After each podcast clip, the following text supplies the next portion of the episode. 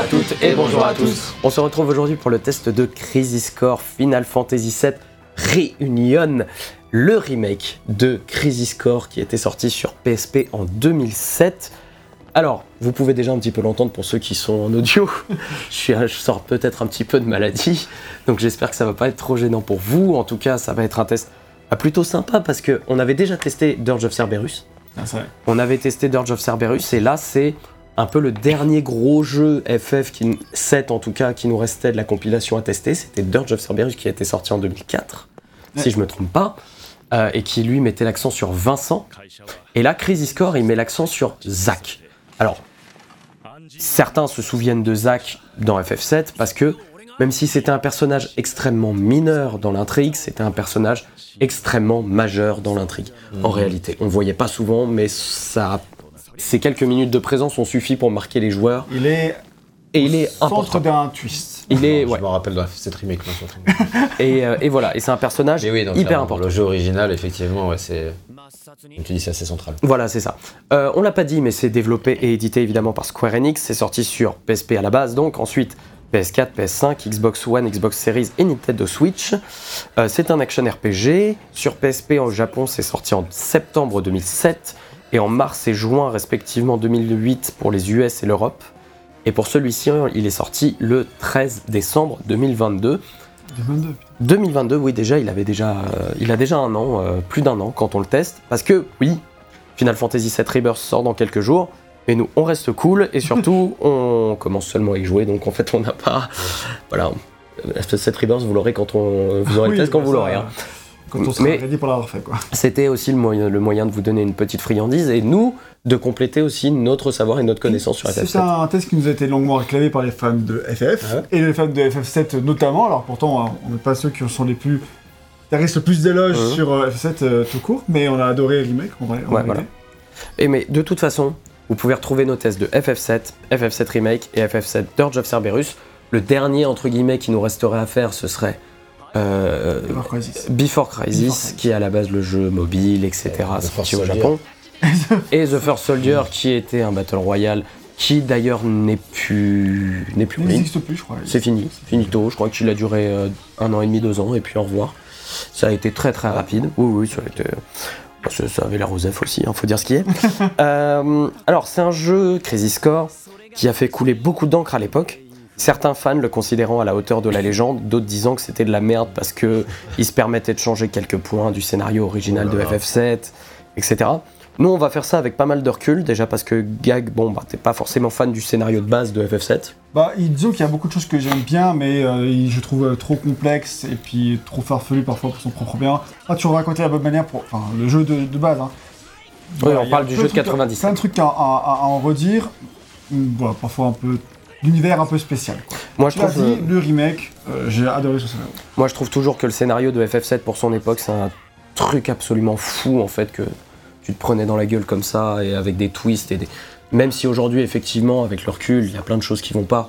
Quand tu te le prends à l'époque, c'est. Indéniablement, j'ai Voilà. joué en 2020. Euh, mais en tout Ça, cas, Le lore, il est Oui. vendu grâce à Advent Children, euh, le film, c'est ça. et aussi bah, Dirge Cerberus, du coup, euh, qui font un lore étendu qui est quand même des bien- bouquins. et des bouquins. C'est vrai comme ça, je l'ai pas lu, mais par contre j'ai vu le film et j'ai joué à l'autre jeu. Et là, le lore étendu est quand même euh, encore plus abracadabrant. Presque, ouais, on et va. on va vraiment, il y a. Ah, C'était un des reproches hein, du jeu de base. C'était pas que. Il y avait aussi le côté un peu abracadabrantesque qui, toi et moi, nous avait moins Oui, convaincus, c'est ça. quoi. Donc, euh, le- Mais dans le lore étendu, surtout avec Advent Children, ça devient quand même un peu Ouais, je pense que. Gag, s'il y rejoue aujourd'hui, le FF7, il ferait Oh, ça va, c'est soft. Il y a moyen. Ah ouais, je- Ok, bah, moi, j'ai pas fait euh, ce jeu-là, hein, pour euh, précision. Tu J'ai as juste fait le 7 et le remake. c'est ça. Voilà. Donc, euh, bah écoute, ça va être l'occasion aussi, toi, pour toi, de voir un petit peu ce, ce lore étendu, puisque je sais plus si t'avais t'avais pas été sur le test de Dirge of Cerberus. Si, je si, crois que- j'étais là, t'inquiète. Ah, t'avais pas esquivé cette balle Bon, bah, tu vois, je sais. Non. Donc voilà. Tu vas Et- les esquiver les balles FF7. Ah bah, en même- Oui, bon, en même temps. Euh, en tout cas, voilà, nous on se plonge dans, on se plonge dans cet épisode euh, sans trop de connaissances à la base sur ce qu'il va nous raconter. Enfin, on sait plus ou moins ce qu'il va nous raconter, puisqu'il y a quand même une finalité qui est connue pour, pour cet épisode et pour le personnage de Zack. Donc si tu as joué à FF7, tu connais l'histoire de Zack. Voilà, t'es es, censé savoir à peu près ce que ça va te raconter. Mais voilà, Nous, on s'y plonge maintenant en 2023, 2024, euh, sans, le, sans la nostalgie, sans tout ça. Donc, abonnez-vous, euh, mettez la cloche, un commentaire. Est-ce que vous avez joué à ce jeu à l'époque Et Vous euh, avez joué seulement au remake, qu'est-ce que vous en avez pensé, etc. Est-ce C'est que vous ça. pensez que c'est culte, si vous faites partie des gens qui trouvent que c'est nul, dites-nous tout. Qu'est-ce et, que vous pensez du scénario et du lore étendu de FF7 et ouais, en plus, oui, il y a Children, tout ça. Mais likez la vidéo. surtout. Et like la vidéo. surtout, avant même de regarder la suite. Euh, Là, c'est très important. En tout cas, voilà, on va partir un petit peu sur la partie développement. Alors, beaucoup de mes sources utilisées ici viennent du livre La légende de Final Fantasy VII par Nicolas Coursier chez, chez Third Edition, mais aussi de Wikipédia ainsi que de deux articles d'IGN de l'époque qui sont surtout des interviews euh, de Nomura, de Tabata, etc., des producteurs. Euh, J'aurais pu rechercher un peu plus, malheureusement, comme je disais, j'ai chopé la grippe pendant que je préparais la fiche, ce qui a interrompu pas mal de mes recherches. Donc euh, voilà, je suis désolé, je vais essayer de, quand même de vous donner un maximum euh, d'infos par rapport au développement de ce jeu. Donc l'idée de base de Crisis Core vient d'Hajime Tabata, qui était producteur, on le rappelle, sur euh, un producteur limite réel sur Final Fantasy VII. Parce qu'en fait, après en avoir discuté avec Nomura et Kitase, donc Tetsuya Nomura et ah j'ai oublié le nom de famille de Kitase, bon le prénom pardon de Kitase, euh, vous l'avez affiché. Il se dit qu'un nouveau jeu dans la compilation de FF7 serait une bonne idée, mais c'est aussi une grosse pression qui pourrait booster les équipes en bien parce que bah t'as quand même voilà comme on disait ça reste FF7 et c'est le premier gros jeu enfin non il y a eu il y a eu Dirge of Cerberus mais ça restait un peu mineur mais Je pense pas qu'il est vendu comme un gros jeu, mais bon, peut-être que si. Je- il a il a bénéficié lui quand même d'une énorme campagne marketing à l'époque sur PSP non non je parle de lui Oui, ouais. lui, j'en doute pas, mais je non de Dirge. Beaucoup moins Dirge effectivement ah, il, a, il avait eu pas mal d'accessoires, etc. On vous renvoie vers le test. hein, Quand même, euh, Square avait essayé de le pousser. Mais bon, les retours à l'époque étaient quand même pas faramineux. C'était pas, c'était pas incroyable. Donc, voilà. Donc, l'idée à la base, c'était de faire un portage de Before Crisis. Donc, le jeu mobile basé sur les Turks. Si je me trompe pas, évidemment, mais je crois bien que c'est ça. Mais cette idée fut abandonnée quand il a été décidé que ce serait Zack, le protagoniste. L'idée en fait était de dépasser les attentes des fans sans jamais les énerver, comme ce fut le cas par exemple pour l'OAV qui était sorti qui s'appelle Last Order Final Fantasy VII.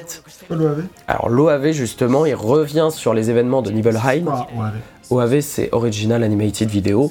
En gros c'est un épisode d'animé qui est un peu sorti tout seul de son côté. Et souvent ça dure un peu plus longtemps qu'un épisode d'animé de 20 minutes. L'idée c'est d'étendre un petit peu. Mais tu peux avoir des séries d'OAV euh, de plusieurs épisodes euh, qui peuvent mener sur des séries de films. Je vous fais pas tout le truc, mais en gros, un OAV, c'est ça à la base.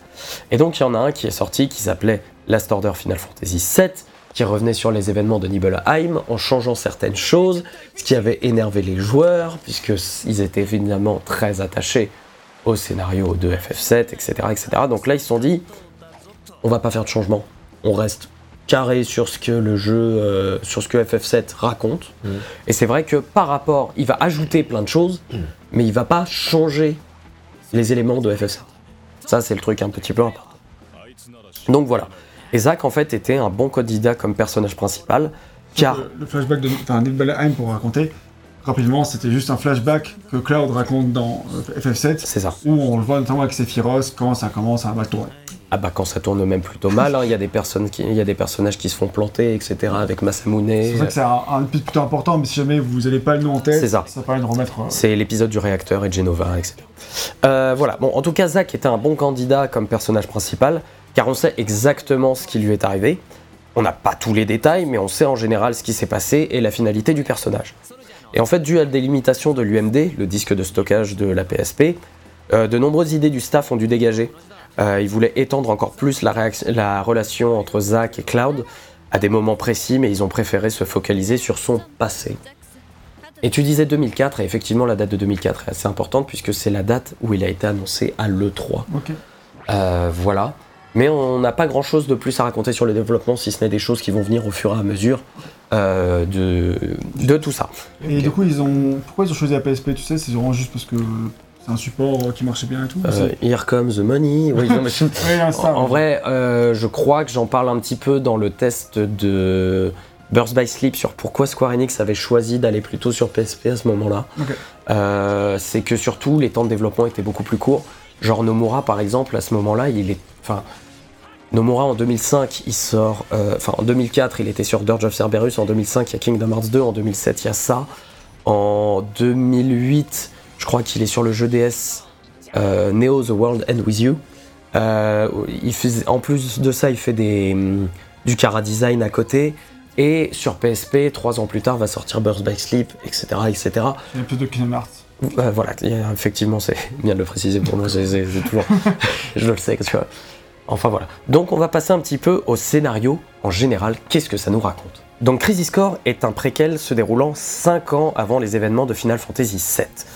On suit les aventures de Zack, personnage peu présent dans l'opus original mais ô combien important dans l'histoire pour Cloud, puisque c'est de Zack dont provient l'épée, la Buster Sword, et plein d'autres choses. On la voit pas parce que je l'ai pas pour l'instant, mais Ah, Mais tu l'auras au bout d'un moment dans le jeu. on l'aura. Non, c'est pas ça. Non, Bah oui, c'est c'est la grosse.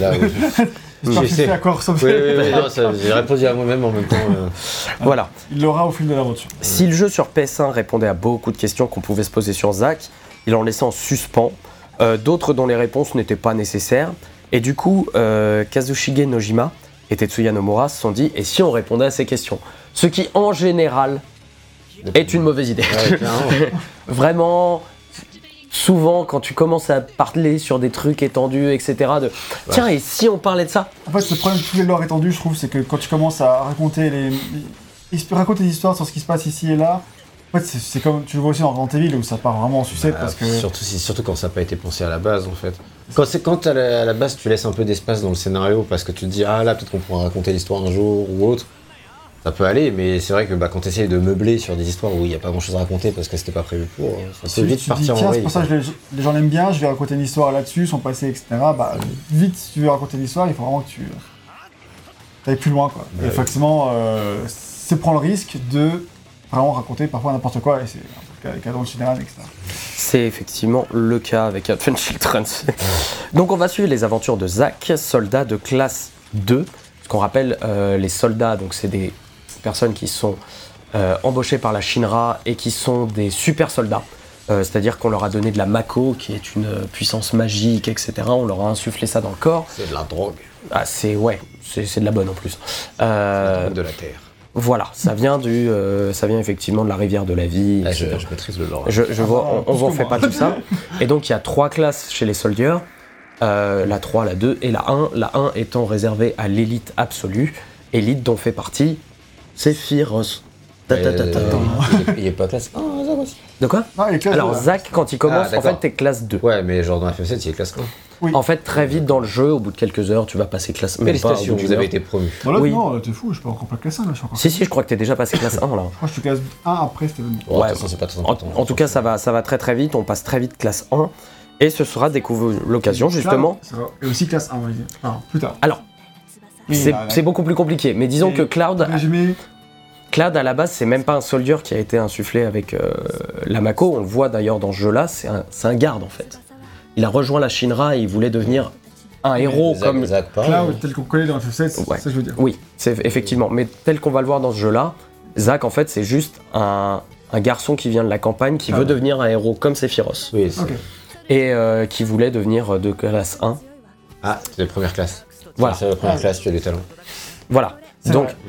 Donc effectivement, euh, Sephiroth, lui, il est niveau, il est classe 1, mais c'est aussi le cas de deux personnages euh, qui nous prennent un petit peu, enfin un personnage en tout cas qui nous prend sous son aile en tout début de partie, qui s'appelle Angel. Attention, il y a peut-être un jeu de mots avec Angel, Oh. c'est un peu subtil, Un A, en plus, dans le mot, on sait jamais. et tu, il a peut-être une aile blanche. Enfin, c'est Subtil. fait, c'est subtil. Ouais. Je, je dis pas que euh, FF7 c'est toujours. euh, C'est moi où il est au téléphone avec ses chiens. Il est au téléphone avec Son Sephiroth. En fait, Sephiroth à ce moment-là n'est pas méchant. Mais Sephiroth n'a rien découvert. Oui, mais non, mais depuis quand il y a des téléphones dans l'univers de. Bah, si, si, Ah, les si, tocs y a- qui sont toujours les téléphones. Ouais, les Turks, à chaque fois qu'ils se contactent, c'est par téléphone. Ah ouais, t'as raison. j'ai oublié. Et, et puis ils ont des hélicoptères aussi, les J'ai gars. l'impression qu'ils ont sorti leur smartphone. tu sais. Non mais je veux dire, je veux dire, ils Ouais, ont, c'est ça va les, les mecs, ils ont des hélicoptères, tu vois, ils peuvent Ça, dire, oui, ouais, non, mais ok, mais. Bon, remarque après, euh, c'est un je univers. retracerai pas l'invention de l'hélicoptère par rapport à l'invention du téléphone. ne faites pas ça dans les commentaires, s'il vous plaît, ça sert à rien. on aura oublié, on aura oublié après l'avoir les lu. hélicoptères, c'est plutôt. hein. Donc, euh, Oui, je pense que c'est plutôt effectivement. bien plutôt. Enfin voilà, mais c'est pas tout. Ah, on a Angel, donc on a Zack. En plus de combler les trous, Crisis Core va nous raconter l'histoire qui mène Sephiroth à la folie. Et tout ça commence alors qu'un ancien membre du soldat, Genesis, fait des siennes et semble causer la merde un peu partout dans le monde. Genesis. Putain, je voulais tellement la faire. Donc Genesis, c'est un ancien membre du soldat qui a été déclaré mort, mais qui apparemment est encore plutôt bien vivant, et qui c'est un ancien de classe 1. Donc en gros, il est balèze. C'est pas n'importe qui. Un de ses clones tout à l'heure. Voilà. Oui. Euh, donc c'est le mec qui ressemble à Dante mais en type. Ah oui, ok. Oui, oui. Avec le long Moi, manteau je rouge. pensais que c'était euh, le mec de FF7, là, le vampire. hein. Bah, Vincent Ouais. Bah non. Vincent, il est, Vincent, il est, c'est un gentil. Oui, mais du coup, euh, je me suis dit, enfin. Vincent, à ce stade, il est encore en train de dormir. Ouais, mais, Ouais, Vincent, il est Certes, dans le- plus rien ne m'étonne, tu vois. C'est ça. Voilà. Non, après, j'ai vu que c'était pas lui, mais tu sais, quand ils nous ont fait le plan sur le manteau rouge et tout. Effectivement. Mais voilà, en plus de tout ça, les membres du soldat doivent contrer les attaques du Wutai, un groupe dit terroriste qui s'attaque à la Shinra. C'est le clan dont provient Yuffie euh, dans le jeu de base. Les Euh, sauvages, là. comment Les sauvages, du coup. Sauvage C'est un clan de ninja Ah, je confonds alors. Non, c'est pour moi, c'est une contrée. Le Wutai, c'est une autre région du monde. Oui, oui, c'est une autre Et région du monde. Mais... Wutai, etc. Effectivement, c'est- c'est- Et voilà, et en gros, tout est sauvage, même pas des êtres humains. à la suite, à la suite d'une attaque contre un des forts du Wutai, Angel disparaît mystérieusement et des créatures qui ont l'apparence de Genesis nous attaquent. Et en gros, Angel et Genesis sont considérés comme morts par la Shinra, mais Zack refuse de le croire, tout autant que Sephiroth. Alors là, on arrive sur la. Pour ceux qui nous écoutent en audio, c'est la, la cinématique culte de Crisis Core. C'est une cinématique d'une idiotie sans nom, mais qui est assez folle à regarder. Ouais. Non mais c'est c'est du grand spectacle. C'est. Mais c'est débile. C'est Advent Children. Voilà, c'est mais c'est c'est débile as fuck. D'ailleurs, on en profite euh, pour dire tout de suite, mais ces cinématiques-là n'ont pas été retouchées. C'est les cinématiques de l'époque. Ah ouais, elles sont belles, hein, parce que franchement. Franchement, euh, Bah c'est c'est- bah, là c'est du CGI. C'est le hein. même niveau que le film Advent Children. Non, Advent Children est encore plus propre. Ouais, bon, peut-être, mais Euh, franchement, c'est pas. Ouais, mais les, les, les cinématiques en CGI de l'époque, Mais en fait, ça se voit surtout au niveau des, la- des cheveux, de certaines euh, animations, etc. Je Où les... vois certains traits de visage Ce qui que sont j'allais dire. moins beaux dans, le, dans les CGI que dans le jeu remasterisé d'ailleurs. Voilà. Mais euh, voilà, pour ceux qui regardent la cinématique, sachez que ces trois-là sont amis, Donc c'est Sephiroth et Angel à gauche et Genesis à droite. avec le long manteau rouge. Là, c'est pour s'entraîner là-bas, c'est pour rigoler. Quoi. Parce que à la base, Sephiroth, Genesis et Angel, c'est un trio d'amis. On va donc découvrir ce qui se trame derrière tout ça, la véritable nature des élites du soldat, comment Zack a pu rencontrer Cloud et les événements qui ont mené Sephiroth à la folie. C'est plutôt un gros programme. Ouais, il y a. une- Franchement, dans l'idée, dans l'idée, pourquoi pas, hein. sur le papier, Moi, j'étais chaud hein. Ouais, ouais. voilà. Maintenant, passons au papier en lui-même. voilà, on va passer un petit peu à la partie sur les personnages. Donc, FF7 est un jeu qui était à la fois centré sur son univers et sur ses personnages. FF7 Remake, lui, en tout cas, la première partie était beaucoup plus centrée sur ses personnages, c'était eux qui racontaient l'action. Mais dans FF7 de base, c'est vrai que Midgar, on la racontait beaucoup moins. C'était Midgar qui se racontait par elle-même, et puis le monde de Final Fantasy VII se racontait aussi par lui-même à plein de niveaux. Et, euh, et surtout, c'était comme c'était un jeu extrêmement long, ça pouvait lui permettre d'avoir des passages centrés sur son univers et des passages centrés sur ses personnages. Les thèmes autour de la nature, de la mort, le tout avec un casque de personnage haut en couleur, c'était une des forces du jeu et la raison pour laquelle il a autant marqué. Dans cet épisode, pardon, dans cet épisode spin-off, l'univers est complètement délaissé au profit des personnages, ce qui n'est pas forcément une mauvaise chose, euh, puisqu'on va se concentrer sur des événements en particulier. Et en plus, parce qu'on connaît déjà l'univers de Final Fantasy VII et rajouter en plus des trucs n'est pas franchement nécessaire. Non, Voilà, il y en Non, a des, vraiment, je pense que ça, Il y en a ça- déjà. ça suffit. à- Il y en a déjà assez dans le jeu de base. Donc ensuite le personnage de Zack, qui est vraiment l'opposé de Cloud. C'est-à-dire que Cloud, il est ténébreux, il parle pas trop, etc.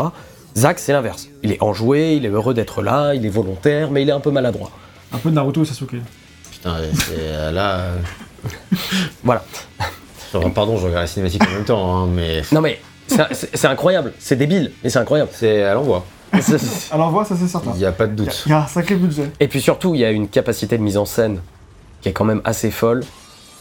Juste Ah, que les ouais, mecs qui détruisent tout pour se battre euh, comme ça random, c'est En plus, ça, ça c'est le canon, je, c'est pas de Junon, mais je sais plus trop d'où, mais Si, c'est. Ouais, mais c'est genre, c'est un canon qui a coûté des milliards, tu vois. Et en fait, euh, bref. Ouais, c'est- Euh, voilà. Et en gros, euh, Zach, c'est vraiment le petit nouveau, tu vois, qui veut bien faire, t'as l'impression, quand tu démarres. Mm. T'as pas l'impression qu'il est là depuis des années, t'as l'impression Oui, que ça fait 2-3 semaines qu'il est là. Tu vois, le mec, il est toujours en train de faire des squats et tout, en mode, allez, on y va, ça va, ouais, tranquille. Et, euh, et tu sens qu'il veut bien faire. Et je sais que ça peut faire de lui un personnage un peu désagréable, mais moi au contraire, je trouve que c'est un personnage hyper attachant, mais un peu attachant en fait. tu vois Il faut... C'est sûr qu'il a une énergie, il s'arrête jamais, etc. Donc faut, faut apprécier les personnages comme ça.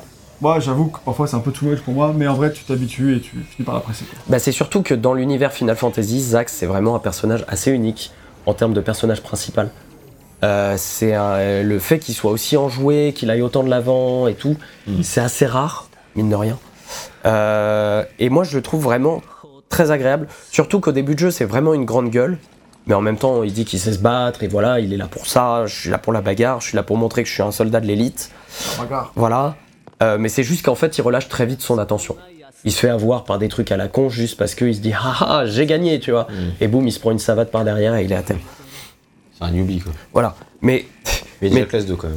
mais il est déjà classe 2 mais en même temps il reste très fort Oui. mais très vite Zack en fait va s'impliquer dans la mission dans la disparition d'Angel qui l'inquiète mais qui l'énerve aussi et il se rend compte que quelque chose est pourri à la Shinra et il va assez vite devenir euh, méfiant de l'entreprise et il va commencer doucement à se rebeller mais c'est aussi un personnage qui sait lier des amitiés, notamment avec euh, Aerys, euh, qu'on verra plus tard dans le jeu peut-être, et Cisney, qui est un personnage des Turks qu'on a vu tout à l'heure, la, la rousse. Attends, tu vois Aerys dans ce jeu? Ah bah Aerys est, une- est un personnage extrêmement important pour Zack euh, dans FF7. Même dans. Alors, on parle de l'Iris de Zack dans FF7 et Remake aussi, je crois. Oui. Oui, oui, Ouais, oui. je me rappelle. Disant que euh, elle a toujours attendu que quelqu'un retombe ici. Ouais, ouais. Voilà. Donc Ah, euh, ça, je me rappelle vite fait quoi, mais. Zack est un personnage très important. C'est- c'est- Mais Un euh, petit love interest avant, avant Cloud, quoi. Ouais, Mm. c'est vrai. Et, euh, et du coup, en fait, voilà, Zack, c'est un personnage sincère et parfois naïf, mais naïf dans sa sincérité, mais qui a profondément envie de bien faire. Et ça fait que, quand vient le moment pour lui d'être sérieux, il sait aussi froncer les sourcils et faire face à l'adversité. Mm. Euh, L'évolution du personnage, pour moi, est une vraie réussite du jeu, je dirais. Ah, La plupart de ses réactions, en plus, sont relativement logiques. Il arrive à faire la part des choses quand c'est un moment crucial. Je trouve qu'il est assez ancré, en fait. euh, il a les deux pieds sur terre, tu vois, comme personnage. Là-dessus, c'est vrai. Après, c'est vrai que son évolution, je trouve qu'elle est parfois. Forcé.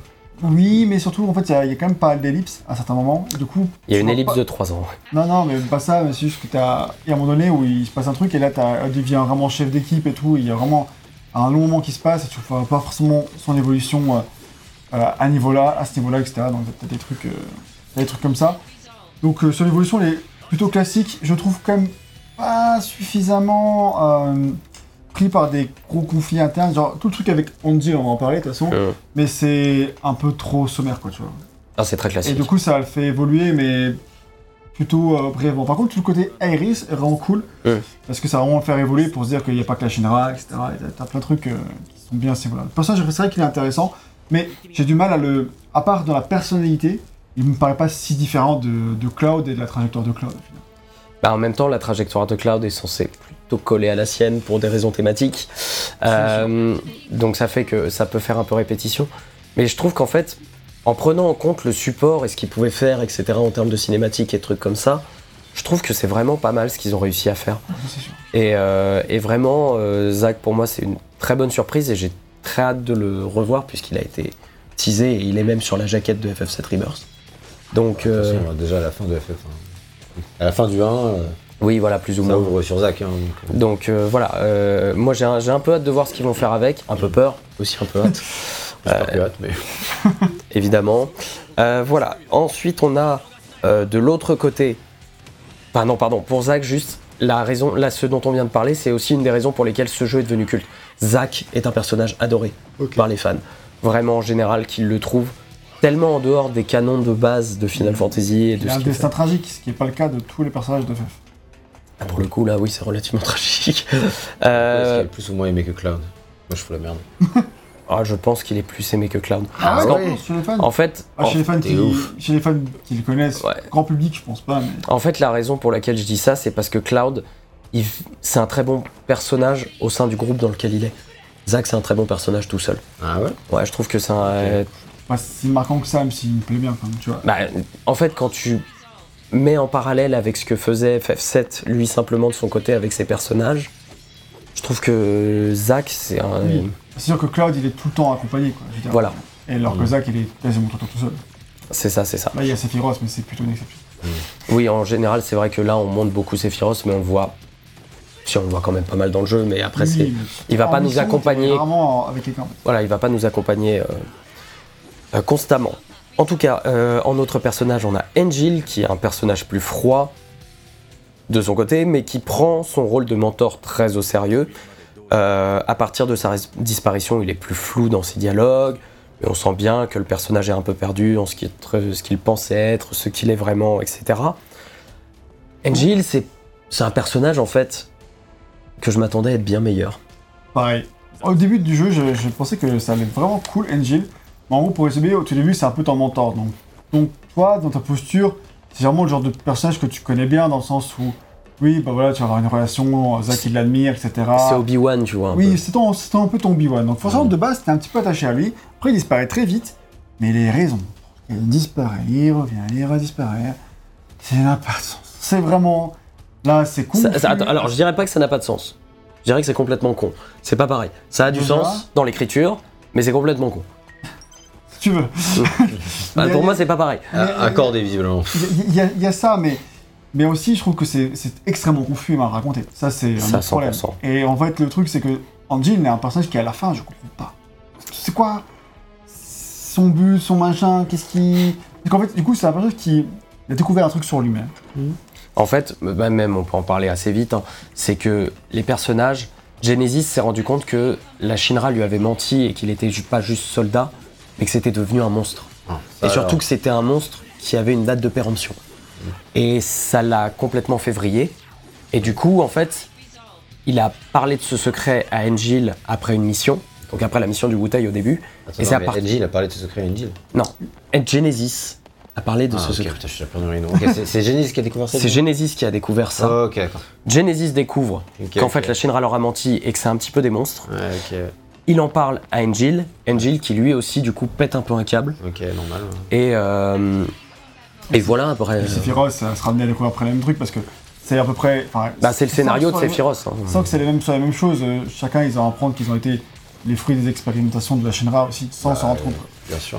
De la Shinra, de Hojo, etc. Pour ceux qui Mm. connaissent un petit Et, peu. euh, et du coup, voilà, donc euh, il sait pas trop du coup si, puisque c'est un monstre, que je suis censé être méchant, est-ce que tu dois faire le mal, le bien, etc. Bah, en fait, c'est. En termes de thématique, c'est- très simple. Euh, mais le problème, c'est à quel. en soi. Non, mais en fait, c'est ça, c'est très simple. Le problème, c'est la façon euh, que le jeu a de raconter ces événements-là, c'est-à-dire qu'il veut rendre les choses beaucoup plus cryptiques qu'elles ne le sont. Oui. En, réel- euh, en réalité, on en parlera de Genesis après, pourquoi c'est un personnage nul à chier, mais en gros, si tu veux, aucun personnage n'est capable de dire de face c'est quoi le problème. En fait, ils vont tous utiliser des moyens détournés. Angel, F7, quoi. Angel, tu vois, à chaque fois qu'il va te voir, il va faire Je suis devenu un monstre. Tu comprendras plus tard. et il s'en va. Et tu le retrouves deux heures plus tard, et il te redit la même chose jusqu'à un moment. euh, C'est un monstre, Zach, je t'avais prévenu. Mais d'un coup il est gentil, d'un coup Oui, il est c'est- méchant, en fait, en fait. À la limite, ça pourrait être intéressant, tu vois, le personnage qui sait, qui sait pas trop où se placer dans le spectre. l'impression qu'il se dit, je vais pourrait. être méchant pour être méchant, et puis en fait je vais être gentil parce que je suis gentil. En vrai, ce que j'aime bien avec Angel quand même, c'est que c'est un mec qui a un bon fond, mais il est perdu. Donc ça c'est cool. C'est- Et tu le sens d'ailleurs qu'il Et est perdu. D'ailleurs, euh, oui, c'est- oh, nous aussi on est perdu. Oui, oui. Et, et oui, dans l'idée, c'est. C'est clairement ça. Donc il y, a- un côté attachant, mais sur le total du jeu, c'est pas un personnage Osef qui. Déjà, c'est Osef, et en plus, c'est- il n'y a pas de consistance véritablement. Quoi. Bah, en fait, il vit que à travers Sephiroth et à travers Genesis. En fait, il vit, que, il vit que pour faire la transition entre Genesis et Sephiroth. Et il est juste là pour être le mentor en fait de Zack. Et c'est très bizarre. Je pense euh. qu'ils sont perdus, on va parler de Genesis, mais je pense qu'ils sont perdus à vouloir avoir deux personnages en plus Ouais. de Sephiroth. Ils auraient dû en avoir qu'un seul, qui soit à la fois le mentor et le méchant, et ça aurait été tellement plus simple. Oui. Et en plus, ça, je pense que ça aurait eu beaucoup plus d'impact émotionnel. Ah bah, ça 100%. Parce que là, du coup, t'en as un qui est à moitié gentil, à moitié méchant, mais du coup, il fait jamais trop le mal, du coup, t'en as un peu rien à foutre. Mm. Angel. Ouais. Là, j'avais compris. Et l'autre, t'as Genesis, qui est le méchant, on va parler, qui est juste méchant, méchant, méchant, et qui n'a. Voilà. C'est le mec qui pète un câble dans la cinématique. Ouais. Ouais. Et en fait, c'est un peu le souci que j'ai avec euh, Angel, Genesis et Sephiroth. Je ne crois absolument pas à l'amitié de ces personnages. Genre là, la cinématique que t'as vue tout Ouais. à l'heure, c'est la seule, une des seules cinématiques où on les voit tous les trois ensemble. Ouais. Et on nous dit, non mais c'est un grand trio d'amis quand même. Genre, Et ça- ça à, se quel, voit, hein. à quel Ça moment, genre, Au début, ça, ça commence à être un, un petit baston de allez, on s'entraîne, et après, ça devient vraiment super mal. D'ailleurs, la blessure que Sephiroth lui inflige dans la cinématique est hyper importante dans la narration, parce que c'est un peu ça qui va, qui va tout déclencher. qui va tout déclencher. Et, mais en fait, ça c'est super bizarre, t'as du mal à y croire vraiment à ce Voilà. personnage. Même Sephiroth, il est tellement distant, froid, etc. À la T'as limite, du mal à croire voilà. qu'en fait, il, il est. il puisse de se lier d'amitié. Sephiroth, il a aucune émotion ce mec. je veux dire, ouais. Du coup, le mec que ce soit finalement, en fait, un- avant c'était un mec à, à gigapote, hyper attaché à ses amis. Donc, Voilà, c'est ça. Parce que. Sephiroth, il est froid, il est pas forcément dénué d'émotions, mais en gros, l'idée, c'est que c'est l'enfant prodige. Tu vois, Sephiroth, ça a toujours été Ouais. le héros de la Shinra, donc c'est. Et en- alors, je trouve pas qu'il se la pète fondamentalement. Je pense qu'il est. juste- Regarde son Tu attitude, un mec. mec euh, se la pète ça. Non, mais je pense que ça, c'est c'est le personnage parce qu'ils veulent le- lui faire en sorte qu'il se la pète. Il se la pète, oui. Mais c'est juste que. Non, non, mais je- dans l'écriture, je trouve pas que c'est un personnage qui se la pète. Je Ah. trouve que c'est un personnage qui est par contre Il est ultra confiant et poseur. mais de toute façon, c'est un jeu de poseur, on va, on va revenir. Ça fait. Oui, c'est. Et ensuite, on a, on a donc Genesis, quant à lui. Bon, il y a le Genesis des flashbacks. Euh, il est montré comme étant assez arrogant et jaloux de la force de Sephiroth. C'est à se demander comment ils sont devenus potes, encore une fois. Euh, Son et pote, il est jaloux, c'est tout. hein. voilà, c'est ça. Et les seules scènes qu'on nous montre avec eux, ce sont des scènes où ils se battent. Donc encore une fois, comment ils sont potes. Alors la scène de combat sur le gros canon, il n'y a pas de souci, elle est très classique, superbement mise en scène, c'est celle qu'on a vue tout à l'heure et à l'époque tu vois ça sur PSP, tu kiffes. Sur ta PSP, t'es genre, what the fuck? C'est Ouais, déjà là, je trouve ça hyper impressionnant. Voilà. Ouais, Moi aussi, j'étais genre choqué. J'étais dégoûté du coup qu'il n'y avait pas plus, mais en même temps, vu le budget qui est sorti. Ouais, c'est clair. ouais. Voilà, mais franchement, pour nous présenter la relation de ces trois personnages qui sont censés s'apprécier, je trouve que c'est un peu à côté de la plaque comme cinématique. Oui, c'est aussi pour te montrer le début du problème. En gros, tu comprends Oui. qu'ils étaient amis avant, et que là, ça part en couille parce que Lily s'est blessé et là, il ça. va commencer à avoir des mesures drastiques pour. euh, Donc voilà, ça c'était pour l'amitié. Mais Genesis, on vous en a parlé avec les flashbacks, mais il y a aussi le Genesis actuel, le grand méchant du jeu.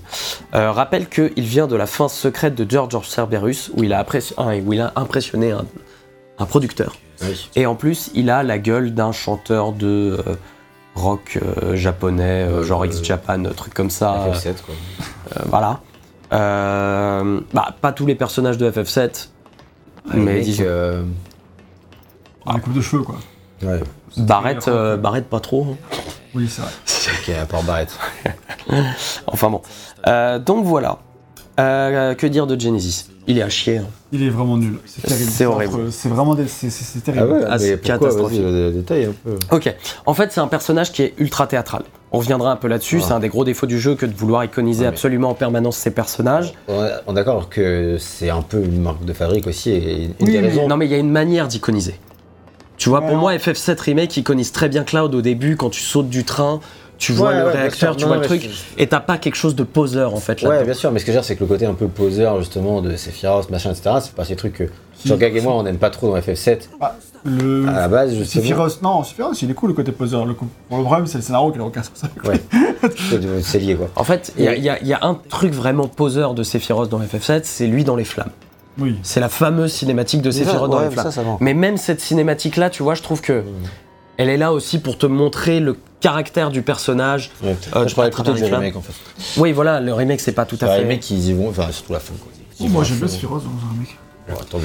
Mais du coup, on va te laisser t'expliquer euh, Ouais, pourquoi voilà. Genesis c'est nul à chier avant que tu contestes. Non, non, je contestais pas, c'était juste parce que du coup, moi j'ai l'impression quand même que c'est une marque signature un peu, tu vois, de, la, de saga FF7 Voilà. de, de, Mais- de pouvoir faire ça. Non, non, mais là, tu- là, c'est là, c'est un autre c'est encore. Donc, je, re- je reprends, je reprends ma phrase depuis le début. C'est un personnage ultra théâtral, on reviendra là-dessus. C'est un des gros défauts du jeu, c'est de vouloir iconiser en permanence les personnages. Mais en plus, il cite constamment une œuvre pour nous faire comprendre que non seulement, un, il est intelligent, mais que deux, c'est aussi un romantique dans l'âme. Euh, En gros, l'œuvre, c'est Loveless. C'est celle que tu vois partout dans Midgar. Tu peux voir euh, des panneaux pour Loveless dans F7. Ce remake aussi, c'est un truc Ouais, euh, qui est euh, plutôt cul. Enfin, moi, j'avais retenu le nom. Quand je l'ai vu, ça m'a pas surpris. Du coup, tu peux voir d'ailleurs que Loveless, c'est une pièce de théâtre qui est encore en train d'être jouée. donc voilà, Dans Genesis. le. Euh, Regarde-le, mais putain. C'est en plus, pub pour L'Oréal, il est quoi. en train toujours de te citer des phrases, mais qui n'ont aucun fait- sens En fait, c'est ça le vrai problème. Aucun sens Il te cite des trucs comme si c'était de la grande philosophie alors que c'est une comédie romantique à deux balles. Et que pour ça le fait croire intelligent alors que ça rend complètement con. Et en plus, ça n'a aucun. J'arrive pas à les suivre. Alors Ce attends. qu'il raconte, j'arrive pas à suivre ce qu'il raconte. En fait, Non. je vais, je vais revenir un peu là-dessus parce qu'ils en ont fait un personnage, je trouve, vraiment irritant au possible. À chaque fois qu'il est en train de citer Loveless, comme tu dis, sa pièce de théâtre préférée, ça a le don de m'énerver. Mais pour mieux exprimer ça, je vais vous lire un passage de Loveless.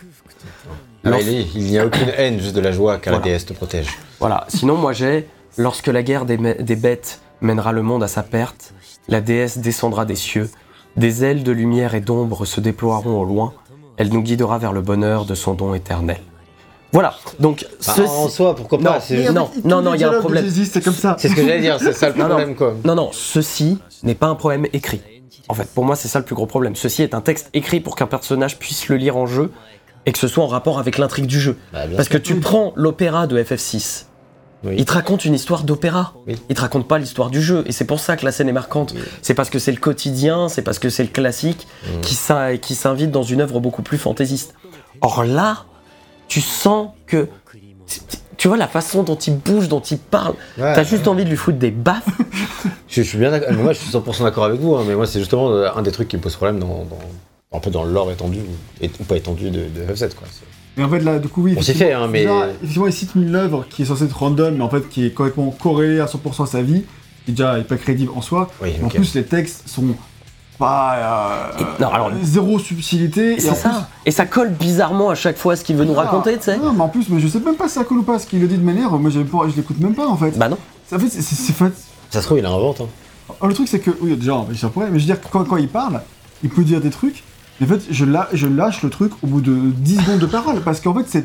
Il le m'étonnes. de manière théâtrale. genre, La déesse tombe. du- mec, j'ai- au bout de 5 secondes, j'ai arrêté d'écouter quoi. Enfin, ça veut rien dire, laisse-moi tranquille. D'ailleurs, Claude, à chaque fois que. À chaque fois que. Que Zach est en face de lui, Oui, Zach, il, il lui dit mais ta gueule, ta gueule, j'en peux plus de ta Ah ouais, ouais, c'est bien, au moins, il. Oui, mais disons qu'en fait. disons qu'en fait, ton méchant, tu peux pas. euh, Tu enfin, peux pas le baser pas- que là-dessus. Il est pas classe, du coup. Il est ridicule. Et en fait, et en fait, son histoire, je m'intéresse pas du tout parce que si c'est juste euh, le mec, il est fan d'une pièce de théâtre qui cite tout le temps, euh, c'est c'est pas, il est pas intéressant quoi. Et vraiment, euh, en plus, tout ça, c'est du, c'est du vide. C'est clairement du, il te cite des grands trucs qui font genre euh, grand littéraire et c'est déjà c'est, c'est basiquement un peu nul. Et en plus, bah ça veut pas dire grand chose et ça fait juste à la confusion générale du lore FF7. Ah, Il y a un côté un peu biblique, non, non, non. Oui, Ah bah 100%. hein. Oui, mais D'autant plus que c'est lui qui écrit le dernier chapitre de Loveless, plus ou moins, c'est ce que nous dit le jeu, donc tu vois, ça fait genre vraiment euh, Dieu qui termine sa... Ouais, c'est ça, ça donne un peu l'impression. Ouais, mais c'est un peu biblique, mais c'est pas. Ah ça on sent que c'est PSP hein, quand même. hein, oui, c'est- les animations, c'est sûr. Non, mais disons qu'il est, il est, il est pas intéressant comme personnage et surtout il arrive pas à te, à te faire ressentir que Et la c'est un façon grand dont... méchant. Et la quoi. façon dont il est présenté, mais putain, tu vois, autant tu peux ne pas aimer Sephiroth, mais autant il a toujours été montré de manière relativement classe. Tu vois, mais Oh. avec un peu de retenue, tu vois, quand il est dans les flammes, quand il tire le cadavre de Genova, Moi, j'aime bien euh, Sephiroth, j'aime juste pas comment il l'écrit. T'as, tout un truc, tout un truc sur la présentation du personnage qui est plutôt forte. Mais là, le mec à chaque fois qu'il arrive, il est avec son aile et il fait le monde ne dépend que de moi pour et des monstres Et, euh, qui nous entourent. Loveless, chapitre avec, 3, avec, ses, avec 2. ses cheveux, là, comme ça. Je sais pas juste faire une phrase sans que ça te prenne 40 minutes, s'il te plaît, non mais.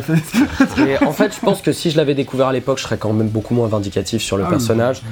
Mais c'est bon là, Ah, déjà frère, parce- tu m'as saoulé quoi. C'est ferme ta déjà, bah, déjà parce que t'aurais eu 12 ans, donc je pense que ça t'aurait pas. Ouais, c'est ça. je- bah, j'avais- j'aurais eu 13 à l'époque. euh, Ouais, je, suis- je suis pas tombé loin pour un truc c'est pas mal, c'est pas mal. Bon, en tout cas, oui, enfin, le truc c'est que moi en fait, il, est un peu insignifiant euh, à mes yeux de Jay-Z. C'est-à-dire, Même en je, tant que je le méchant. déteste pas outre mesure, j'en ai juste rien à foutre. Et c'est en fait, c'est le problème. Mais c'est- même en tant que méchant, il représente rien, tu vois, dans la finalité du truc. Genre, euh, à la fin, quand tu vas l'affronter, ben, tu l'affrontes parce que tu dois l'affronter, parce que c'est le boss final, quoi, mais c'est tout. bon, en fait, euh, moi, c'est pas ça l'histoire qui m'intéresse dans le jeu. Hein. Genesis, t'en as rien à branler. Ce que tu veux, c'est l'histoire de Sephiroth. Et bah, et- justement. Et non, mais je veux dire, c'est ça qu'on veut, qu'on cherche dans l'histoire. Ouais, Mais ouais. L'histoire de Genesis, mais en fait, j'en ai vraiment strictement rien à faire. Et en fait, du coup, il est quand même hyper important parce que t'as machin, il, fait, il se fait des clones, il attaque la Shinra, c'est lui le méchant du jeu. Et même une fois que bah, Zack, il, il- il comprend que la Shinra est loin d'être tout rose, etc., et que l'histoire est plus complexe, mais ça reste, le méchant reste Genesis et le plan de Genesis pour faire ci et ça. Mais au bout d'un moment, en fait, je m'en fous du plan de Genesis. C'est pas un méchant qui m'intéresse, c'est un méchant d'acte 1, pourquoi pas. Ouais. Tant que l'acte 2 c'est Sephiroth, mais Sephiroth n'est jamais vraiment dans l'acte. Il est, ou très très peu, c'est vraiment l'histoire du grand méchant Genesis qui est, Mm. bah pas, pas intéressant quoi. C'est Ouais, d'ailleurs-. En, en parlant de, de Sephiroth, parce qu'il faut quand même parler, parce que en parler parce qu'il représente quand même un petit truc hein, dans le lore FF7, et le fait de l'avoir là, moi j'ai été plutôt agréablement surpris que Nojima ait fait preuve d'autant de retenue à l'écriture. Vrai. Euh, C'est-à-dire qu'il n'est pas surutilisé et la seule cinématique où on en fait des caisses autour de lui, on l'a vu tout à l'heure, c'est la scène de combat sur le canon, mais ça sert aussi à l'iconiser en tant que personnage ultra donc, fort. bah. Mais je trouve que c'est vraiment la seule grosse scène où on, est- on en fait des tonnes sur lui. Le C'est reste, bonne manière, là. voilà. Mais le reste du temps, je trouve que son évolution au fil du jeu est pas trop mal. Tu vois pourquoi il plonge petit à petit, jusqu'au moment où effectivement il y a une ligne qui est franchie. C'est ce qui est bien, enfin. Moi, ce que j'aime bien avec Sephiroth, euh, hors de, hors de ce jeu-là, c'est ça, généralement, c'est que c'est quand même. euh, Quand il est là, il en impose. Et, euh, il mais est il est pas- pas souvent là, tu vois. Quand il est pas là, on le craint, on n'a pas Voilà, ce c'est là, ça, ça c'est ce qui réussit, je trouve. Bah, c'était tout un des trucs de FF7 que Voilà. te montrer le serpent, tu Bah sais, que ouais. t'arrivais pas à, dépasser parce qu'il te fallait un chocobo et t'arrives. Et le truc, il est planté sur un arbre, on me dit c'est Sephiroth qui a fait ça. Genre, tu typiquement, ce genre de truc, ça, c'est vraiment ce que j'aime beaucoup, quoi. Mais donc, euh, justement, c'est quand il est plus présent et moins suggéré, etc., que je trouve que c'est. Mais voilà, mais sans ça, je, il est, je trouve qu'il est plutôt utilisé de la façon dont on le connaît. Ils vont pas lui rajouter des traits de caractère. Et on comprend un peu mieux la façon dont il a perdu la, dro- la, la boule jusqu'à la fameuse euh, chaîne de Nibel- scène pardon, de Nibelheim. Tu vas en parler là de Nibelheim? Parce que du coup c'est quand même important dans l'histoire. Bah vas-y, vas-y, écoute. C'est en gros euh, la scène qu'on voit dans FF7, le premier, original, et bien, et donc a priori dans Rebirth, hein, j'espère quand même. Ah, dans le Et- réacteur, là Oui. Et ben du coup ils la refont là, et en vrai C'est cool. plutôt cool de manière dont c'est refait, donc tu la revis. En plus à l'époque là c'est vraiment un, un FF7 remake avant l'heure, tu vois. Ouais, bah oui, oui. C'est-à-dire que tu vois vraiment tous les décors, euh, nouvelle génération pour l'époque, mais de manière générale, tu vois vraiment. C'est vraiment le cas pour euh, quand c'est sorti en 2007 versus 97. Et donc là, tu revis tout ça, donc tu as certaines scènes cinématiques de l'époque qui sont refaites intégralement en version euh, HD de 2007. Et en vrai, c'est- ça a plutôt de la gueule et tout. c'est- Ils, regardent- ils ont plutôt bien conservé avec les mêmes dialogues, les mêmes, les mêmes plans de caméra et tout. Ils font un truc qui. Et la même, la même espèce d'intensité dramatique, parce qu'en fait, toi, en tant que joueur de FF7, tu sais ce qui arrive à ce moment-là. Et du coup, tu l'attends bien, et je trouve que la scène ne, ne déçoit pas. En plus, il y, a des- il y a des combats vraiment stylés à ce moment-là, des enchaînements de combats qui sont vraiment cool. Euh, non, vraiment, je trouve que ils s'en sont plutôt bien sortis sur Nibelheim. Je trouve aussi. Je trouve vraiment Il y avait vraiment moyen de se casser la gueule, par contre, Ouais, vraiment. clair. Surtout connaissant, euh, voilà, euh, Ils le font. le, scénariste Ils le font très très bien. Après, le problème, de manière générale, avec euh, je trouve, et donc son le passage où il, où il part en sucette du coup à, Nibelheim, où vraiment là, il part la boule complet. Eh bien, ce truc, c'est que vu que le scénario tourne autant autour de Angel et de Genesis. et que ces personnages-là, tu les vois beaucoup, mais Sephiroth, tu le vois très peu, ça fait aussi partie de ce qui caractérise, on l'a dit. Eh bien, en fait, t'as pas trop suivi pourquoi euh, Sephiroth, il perd la, la raison et pourquoi il... enfin, Et je- moi, je trouve j'ai trouvé que c'était dommage. En fait, je vais même aller plus loin. Pour moi, il, Ils sont passés à côté du sujet. moi. En fait, pour moi, c'est surtout que il- ce jeu-là fait en sorte que Sephiroth est moins iconique. Ah ouais Pourquoi? Putain.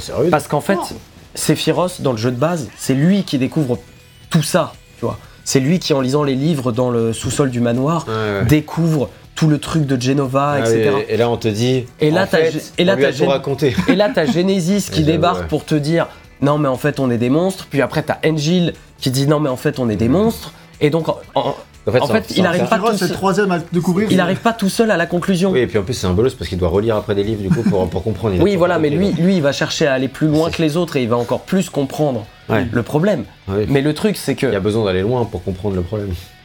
Mais le truc, c'est que je trouve que ça réduit vraiment Ouais, l'impact et la dire, force ouais. évocatrice de Sephiroth dans FF7, qui était le seul à avoir découvert ça. Et la raison pour laquelle il était tombé complètement baboule, c'est aussi parce que c'était le seul à l'avoir trouvé. c'est et c'est ça, les, les- quand tu dis qu'il y a des réécritures qui font que les Bah, stades c'est ils ont ça. pas aimé, c'est ça. hein. Bah, Ah, ça, pas trop. ça, c'est pas une réécriture. Bah, un non, c'est un ajout. Ouais, Parce que, en fait, techniquement, tu le revois lire les bouquins, tu le, il y a rien de plus à ajouter. Tu as rejeté les scènes là où il y avait des coupures. Oui, d'accord. Voilà. Le truc, c'est que c'est ce qu'on disait par contre au début du jeu, c'est que quand tu veux trop compléter là où il n'y avait pas un complété, tu te mets à rajouter des trucs qui en fait dénaturent le sens premier qu'il y avait. euh, Ouais, d'accord. Et là, pour moi, ça fait, c'est typique d'un truc euh, de ce style-là. Après, ça c'est pas si grave. Ce, qui m'en- ce que je m'embête, c'est que du coup, c'est le troisième à péter un plomb euh, sur les trois. Et en fait, euh, du coup, tu, il n'y a pas le côté où c'est surprenant qu'il pète un plomb parce qu'ils ont tous pété un plomb avant lui. Et et du coup, il le pète un plomb, mais genre pas différemment, pas pire, peut-être pire, même moins pire que les autres en fait. Il fait que ça le rend bah, pas plus dangereux, pas plus. En tout cas, euh, puis sur, tu euh, l'oublies, et puis il est plus dans l'histoire, et puis. Oui, c'est ça. Oh, Après, dommage. après Nibelheim, en fait, c'est terminé, c'est Sephiroth. Oui, parce qu'après. Parce c'est que la suite maintenant, avec Cloud, voilà, maintenant, bah, c'est la suite avec Cloud et c'est surtout la suite avec Genesis. Ce que je veux dire, c'est que c'est Cloud qui, Ah oui, oui. qui, vit- qui vivra la suite de. de Oui, oui, mais je veux dire, après l'événement Nibelheim dans le jeu, maintenant c'est genre, il faut terminer Genesis. Et ça devient ça l'histoire. et c'est plus une Sephiroth. Et ça, c'est vraiment dommage parce que moi, je trouve que du coup, ils ont moins, ils ont pas assez joué sur le côté euh, Sephiroth pète un câble, etc. Euh, ça- je ne me dérange pas que ce soit tellement un truc secondaire, mais disons que c'est minime dans le jeu et au final, ça rend, ça rend le truc moins important, moins, euh, Moins frappant. moins frappant. Oui, c'est c'est dommage. Je, je trouve que c'est bien fait dans la séquence en elle-même et tout, c'est cool. Mais c'est vrai que dans le jeu en lui-même, bah, tu retiens parce que c'est les scènes qui sont stylées et tout. Mais en vrai, dans l'histoire, c'est pas ce que le jeu raconte en fait. Et c'est ça le problème du jeu, c'est qu'il pour étendre l'histoire de ce que Zach a pu vivre euh, avant ces événements-là, il rajoute plein de trucs qui sont moins intéressants, moins importants, etc. Qui sont dans les mêmes thèmes. Et du coup, fait que c'est le bordel scénaristique et que c'est pas. euh, On reviendra encore un tout petit peu plus en détail sur tous ces éléments-là après. Là, on va terminer un petit peu sur les personnages, puisque ensuite, on a parlé de Sephiroth, de Genesis, tout ça. On va s'arrêter rapidement sur Aeris, Mm. qui est une version plus jeune du personnage tel qu'on le connaît dans FF7. Elle est faussement naïve, elle est joueuse. Euh, elle s'attache à Zack un peu trop vite pour que je croie à la relation euh, telle qu'on nous l'a vendue dans le 7 à la base. Mais ça va, ils en font pas trop des caisses non plus. Et euh, surtout, c'est l'évolution de Zack au contact de Aeris qui est plus intéressant que l'évolution de Aeris au contact de Zack. C'est sûr. Euh, et du coup, ah tiens voilà, tu vois, tu vas voir une cinématique où Angel il arrive et il fait Hum, tu ne comprends pas. Et voilà. Et il s'en va. donc lui qui a l'épée à la base. Là, Buster soit. Euh, donc voilà, Aeris, plutôt sympa. Moi, je- Bon, Iris, euh, C'est Iris, quoi. Tu retournes amoureux, il n'y a pas de problème là-dessus. hein. Ah, c'est vrai, on- ah, du coup en plus elle a pas tout à fait le même cara design que dans le. Non, elle est plus jeune, ouais. Elle est plus jeune, elle a pas les mêmes habits et tout, mais toujours aussi cool. Euh, c'est un personnage qui m'a. Je suis devenu un monstre. Ouais, lui aussi, il a une. Ah, il a une aile, mais elle est blanche subtile. du coup. Oui, parce que Angel, Angel, Ange, Mhm. attention, si t'arrives à raccorder ces trois points, t'es très fort. Il est un peu gentil. Ouais, mais l'autre, l'autre, ouais, ouais, l'autre, mais l'autre, il a l'autre aile, tu vois. Mm. Mais elle est noire. Et, et tu vois là ce que j'aime bien avec Zack dans cette cinématique, c'est qu'il marche vers lui, tu vois, il est pas genre en mode non, Angel, il est vraiment en mode écoute mec, je comprends que t'es dans le t'es dans la merde et que ça va pas mentalement, mais je, je peux aussi être là pour t'aider, tu vois. c'est Zach il paraît tellement plus stylé que les autres, et ça ça l'aide. Ah ouais bah oui. Ouais, c'est peut-être ça, c'est peut-être ça. euh. Et du coup en fait c'était c'était un peu ton mentor, mais tu te rends compte vite que ton mentor en fait il est. il- bon. T'es plus stylé que ton mentor, donc. donc ça aide. Et donc pour venir sur Iris, en fait le truc qui m'a embêté, mais je pense qu'on va le voir de toute façon a priori c'est la cinématique d'après là. Et euh, c'est qu'en fait c'est la même chose qu'avec Cloud. Bah, Oui, il tombe dans l'église de la même manière. chose. Après, c'est le, c'est le lore. Hein. C'est- Et celle-là, mais le truc c'est que vu que ça, ça, quand ça, ça arrive 10 ans après FF7 et que c'est le premier remake, ça va. Ouais. Et quand ça arrive, quand tu joues après F7 remake et t'as déjà vécu le truc Ah en oui, hyper oui, HD, et ben en fait tu re- revois juste la même, ci- les mêmes cinématiques avec une mise en scène, mais Alors qu'à l'époque, t'as juste vu Avec les personnage. 3 pixels de Cloud qui étaient en fait dans le jardin de l'église. c'est ça. Donc en fait il y a un truc où c'est euh, le fait que c'est exactement la même scène avec Zack et avec Cloud, ça fait que bah, ça rend pas le truc spécialement crédible que ce soit, il se passe exactement la même chose avec deux personnages différents. Ouais. C'est clair. Surtout, Bah, surtout qu'ils se ressemblent. que- De Ça commence à faire beaucoup toute quoi. façon, c'est sûr que c'est. Ah, ils ont pas mal de points en commun en général. Donc, on va le voir, euh, c'est vraiment la cinématique d'après. Voilà. Euh, donc ça, c'était pour euh, Aeris. Ensuite, on a les Turks, notamment avec Tseng, euh, qui n'est pas très intéressant. Bon, C'est un pro, quoi. Bon, les Turks, de toute façon, ils sont pas très développés dans ce jeu-là, quoi. Bah, si ce n'est, qui est le personnage Si ce Larousse. n'est, si ce n'est. Si ce n'est, si ce n'est, si ce n'est. euh, Ah, je qui est... qui... qui est la- déjà là avant ou pas Non, si ce n'est, c'est un nouveau personnage qui a été introduit euh, pour ce Ah. jeu-là. c'est un Et donc, si. C'est pour ça que je faisais la blague sur si Oui, ce oui. n'est, si ce n'est, Oui, oui, parce que c'est un peu perturbant, effectivement. Mais en fait, le truc avec si ce n'est, c'est que elle est pro, mais en même temps, elle est un peu. Elle s'amuse avec Zax. Mm. Tu vois, elle s'amuse euh, pas mal avec lui en disant Bah écoute, euh, euh, je comprends, t'essayes de faire un peu de la bringue, mais euh, mec, laisse tomber, euh, je suis trop. Je suis trop là-haut pour toi et tout. C'est pas un personnage qui est désagréable, c'est un personnage même qu'on revoit pas mal dans le jeu et qui, je trouve, a un, un arc scénaristique très classique, mais pour un personnage qu'on voit aussi peu, ça me suffit. Bon, elle a- elle raconte elle a pas, pas grand chose à raconter quand même. Bah, dans la finalité, un peu, mais en même temps, pas grand chose. Mais c'est c'est pour ça que je dis que ce- pour le nombre de fois où on la voit, ça va. Oui, ça va, mais c'est juste que. En fait, c'est un personnage qui a du potentiel, mais c'est un peu le deuxième love interest de Zack, alors qu'en vrai, le jeu est quand même très très court, il n'a pas énormément de choses à raconter, et donc, bah. Ah oui, très court. Ouais, ouais, en vrai, bah moi je l'ai fini En 12 heures. Je l'ai fini en 14 heures avec euh, en faisant beaucoup de quêtes secondaires. donc, euh, Ah, on va, t'inquiète, hein, les quêtes oui, secondaires. ça. donc en fait, ça va très vite. Quoi. Ouais, tant mieux d'un côté. Oui, c'est clair. Voilà, non, non, c'est un jeu qui se termine relativement par- rapidement, donc ça c'est plutôt cool. Donc voilà, si ce n'est pas grand chose à raconter sur elle, mais c'est pas un personnage euh, mauvais. Après, on a fait un tour du cast assez complet. Là, on n'a pas parlé de tout le monde, mais le reste est très très mineur, à l'image de Cloud, dont la présence est un peu fantomatique, même si je comprends pourquoi Zach a fait ce- pour lui ce qu'on fait pour lui. Euh, mais voilà, maintenant, on va revenir un petit peu plus sur le scénario global et se demander si ça valait le coup de raconter tout ça dans la partie un peu plus avis sur le scénario, même si on en a déjà pas mal parlé. Oui, oui. Oui, bah, ça a l'air assez clair. hein. Parce que ma question, elle est volontairement un peu provoque, puisque dans l'idée, oui, ça vaut le coup de raconter toujours un scénario. Euh, c'est plus dans le détail là qu'on va regarder, c'est est-ce que rajouter tous ces éléments valait le coup Angel, Genesis était-ce nécessaire? Bon, déjà, ces personnages permettent de donner un peu plus de corps au groupe du soldat. Et le jeu nous met dans le hub de la Shinra à Midgard assez souvent pour qu'on sente que l'organisation est bien gérée et plutôt prise au sérieux. Ah, c'est vrai.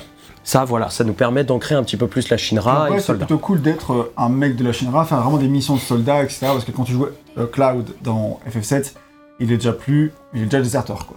Voilà, et surtout, tu voyais pas de soldats dans FF7. Euh, Par bon, Sephiroth. à part Sephiroth, et tu vois dans le remake, il y a le mec blond en moto là.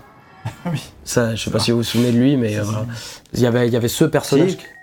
Ouais, il y avait ce personnage un peu Dans particulier. là. Ouais, Avec Ouais. Jesse. C'est ça, euh, en moto. Et en plus, il va, il va revenir, lui, non? Oh, oui, oui, bah oui, vu comment ils l'ont introduit et vu comment ils l'ont fait partir, t'inquiète, ils Ouais, vont le faire oui. revenir. Ouais. Euh, donc voilà. Il y a par contre la question de avait-on besoin d'avoir encore plus de lore sur tout ça Sur le One Winged Angel, je trouve que ça a tendance à un peu dévaloriser, comme je disais, la puissance de Sephiroth qui, dans le set classique, semble être le seul à avoir compris ou pioché une telle puissance. Je viens de comprendre le titre de la chanson. Moi aussi. Vraiment, vraiment, Ça me rassure Vraiment, Ça- les gars Ça me rassure parce Oh, que... Jamais Putain, mais- posé de questions. Bah, moi non plus. tout. Mais là, on les voit depuis Mais Sephiroth, c'est le One Winged Oui, Angel. bah, maintenant, t'as pas besoin d'expliquer, c'est bon. euh. T'es sûr Parce que ça fait quand même quelques années que tu l'as fait le set maintenant. Ouais, bah bon, T'es sûr que tu veux pas que je te euh, réexplique Tu poses pas euh, des questions sur tout, heureusement. Euh, Je sais pas, Bombing Mission au début, tu veux que je t'explique comme pourquoi ça s'appelle comme ça ou t'es pas sûr Allez, enchaîne, t'avais dit 50 minutes de temps.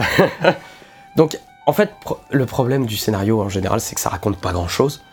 je disais tout à l'heure que le jeu voulait trop iconiser ses personnages, et pour moi, si c'est un des défauts majeurs du jeu, c'est parce qu'il perd un temps fou à leur faire dire la même chose en boucle. C'est ça. Je suis un monstre. Combien de cinématiques ou de Genesis nous racontent ces trucs pour au final ne rien nous dire et nous laisser en combat de boss Qu'apprend-on d'important sur l'univers et les personnages qu'on ne savait déjà pas dans le jeu de base? Et ben malheureusement, pas grand chose. Le jeu tourne autour beaucoup du fanservice et de nombreux clins d'œil, mais ça n'étoffe en rien le scénario du set. Et après l'avoir terminé, j'ai eu l'impression vraiment d'un jeu qui tournait à vide. Je sais pas trop pour toi à ce niveau-là, Gay. Un peu, mais en fait, c'est vrai que. Il, il tourne à vide dans le sens où c'est vrai qu'il te présente des trucs assez tôt et après il boucle sur ces trucs-là en te répétant la même chose en boucle et t'en avais pas grand chose de plus à foutre qu'au début. Après, ça me dérange pas de faire un spin-off qui raconte pas de trucs nouveaux. Dans le sens où, même si on les, ça, ça raconterait un truc qui rajoute rien qu'on connaissait pas, moi ça me dérange pas dans l'idée. C'est juste que tu vis les événements que tu connaissais et tu peux le faire vivre de manière qui est euh, très euh, tragique, très machin, etc. et qui, qui marche bien, tu vois. C'est un peu. Qui dans l'idée pourrait marcher dans Rogue One. Mais t'es pas obligé d'inventer des nouveaux trucs. Oui, ça. Là, le problème, c'est qu'ils ajoutent tellement de choses qui sont tellement pas ouf. Et avec ces personnages-là qui vraiment euh, sont pas des, sont pas des personnages tragiques intéressants, Genesis ou Angel, etc. Franchement, ils sont, ils sont creux et ils ont rien. Moi, je pense, du coup, le vrai problème du jeu, c'est que il aurait fallu que, deux- comme j'ai dit tout à l'heure, que ces deux personnages ne soient qu'un seul personnage. Déjà, ça aurait été, ça aurait vraiment beaucoup aidé le scénario. Et il aurait fallu peut-être euh, voir un peu plus, ou en tout cas montrer davantage la, la, la descente aux enfers de Sephiroth, est comme le thème du jeu. Et après, ce qui m'embête aussi, parce que c'est reste le, le propos de Zach, c'est-à-dire qu'il a quand même un- un- une finalité. Et son histoire, on l'a dit, elle est, on connaît son, toute son histoire déjà dans FF7. Elle est en gros, je trouve que, bah, t'as fait l'histoire du jeu. Tout fait l'histoire du jeu. Mmh. Voilà, etc. Donc t'as gagné, etc. Et après t'as épilogue, en fait il se passe ça, et voilà. Et moi, c'est vraiment. un Ouais, truc, on va, j'en reparlerai un petit peu après, près. puisque moi, c'est pour le coup, j'ai adoré l'épilogue. mais, mais, l'épilogue euh, il est bien en lui-même. Le problème c'est qu'il a aucun rapport avec l'histoire du jeu. Et c'est ça le problème pour moi, c'est que Bah, l'histoire. Ouais. Euh, Je vais au bout de je répéterai peut-être la même chose en trop. mais mais en fait, clair. en gros, c'est que l'histoire du jeu n'est pas en lien avec l'histoire tragique de Zack. Mmh. Et ça raconte tellement de trucs au pareil. Moi, je voulais vivre une histoire vraiment tragique, épique, où vraiment t'as où, ouais, je sais pas, ça se finit mal et tout, mais où t'as un climax émotionnel, où, où tu, je sais pas, enfin je pourrais inventer plein de trucs, mais je vais pas entrer dans, trop dans le détail de spoil, mais où tu vas en met en lien tout ce qui est euh, la descente en faire Sephiroth, la- l'arrivée de Cloud, etc. Dans un contexte tragique, mais au final, c'est perdre tellement de temps de raconter un truc Osef qu'il doit finir. Une fois que c'est fini, au fait, il sort déjà que c'était ça. En, ouais. resserrant, sur, en resserrant sur les thématiques plus classiques et plus simples, ils auraient gagné en émotion, ils auraient gagné en plein de choses. C'est ça, ils ont voulu faire beaucoup trop compliqué que le nécessaire. Et, euh, et ça fait défaut au jeu. Et je trouve qu'en plus, tout ça n'est pas aidé par un rythme assez étrange. Euh, rythme de jeu déjà, dont on parlera plus tard dans la partie gameplay, mais rythme de scénario également. Parce qu'à un moment, j'avais l'impression d'être à la moitié du jeu, et là on me dit point de non-retour. et après, tout s'enchaîne hyper vite. Autant la partie Nibelheim est plutôt sympa, autant tout ce qui suit derrière, ça sent le rush à plein nez. D'autant plus qu'à ce moment-là, je ne me sentais pas du tout dans l'arc final. Je sais pas pour toi, mais genre en vrai, si on s'attarde sur aucune mission secondaire, je pense qu'en 8 heures, on voit le bout de la campagne principale. Ce qui n'est pas une mauvaise chose du tout, mais j'ai la désagréable impression qu'une partie de tout ça aurait pu être quand même coupée en plus. Donc, qu'on nous fait visiter certains endroits juste pour le clin d'œil, plus que pour l'intérêt scénaristique. À 40 bidonvilles, ça pas grand chose. Voilà. Non, mais là, Bon, ça, c'est cool là, de ça le voir, renforce, le, la- avec Aeris, etc., ça renforce un peu Ouais, la relation cool. entre les deux, tu vois. Ça, à ce moment-là, c'est des coupures de rythme qui me gênent pas. Moi, c'est plus les coupures de rythme générales de tiens, faut qu'on aille là-bas faire une mission pour qu'au final le jeu te raconte la même chose que sur la mission précédente, mais euh, dans un autre environnement. C'est pour moi, c'est ça vraiment le problème euh, de rythme du jeu.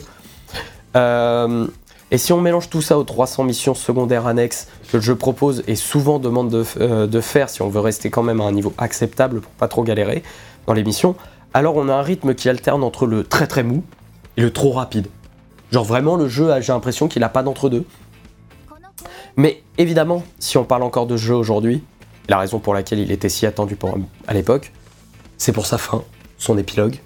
Euh, bon, je pars un peu du principe que vous connaissez cette fin, mais au cas où, je vais quand même pas spoiler dans les grandes largeurs.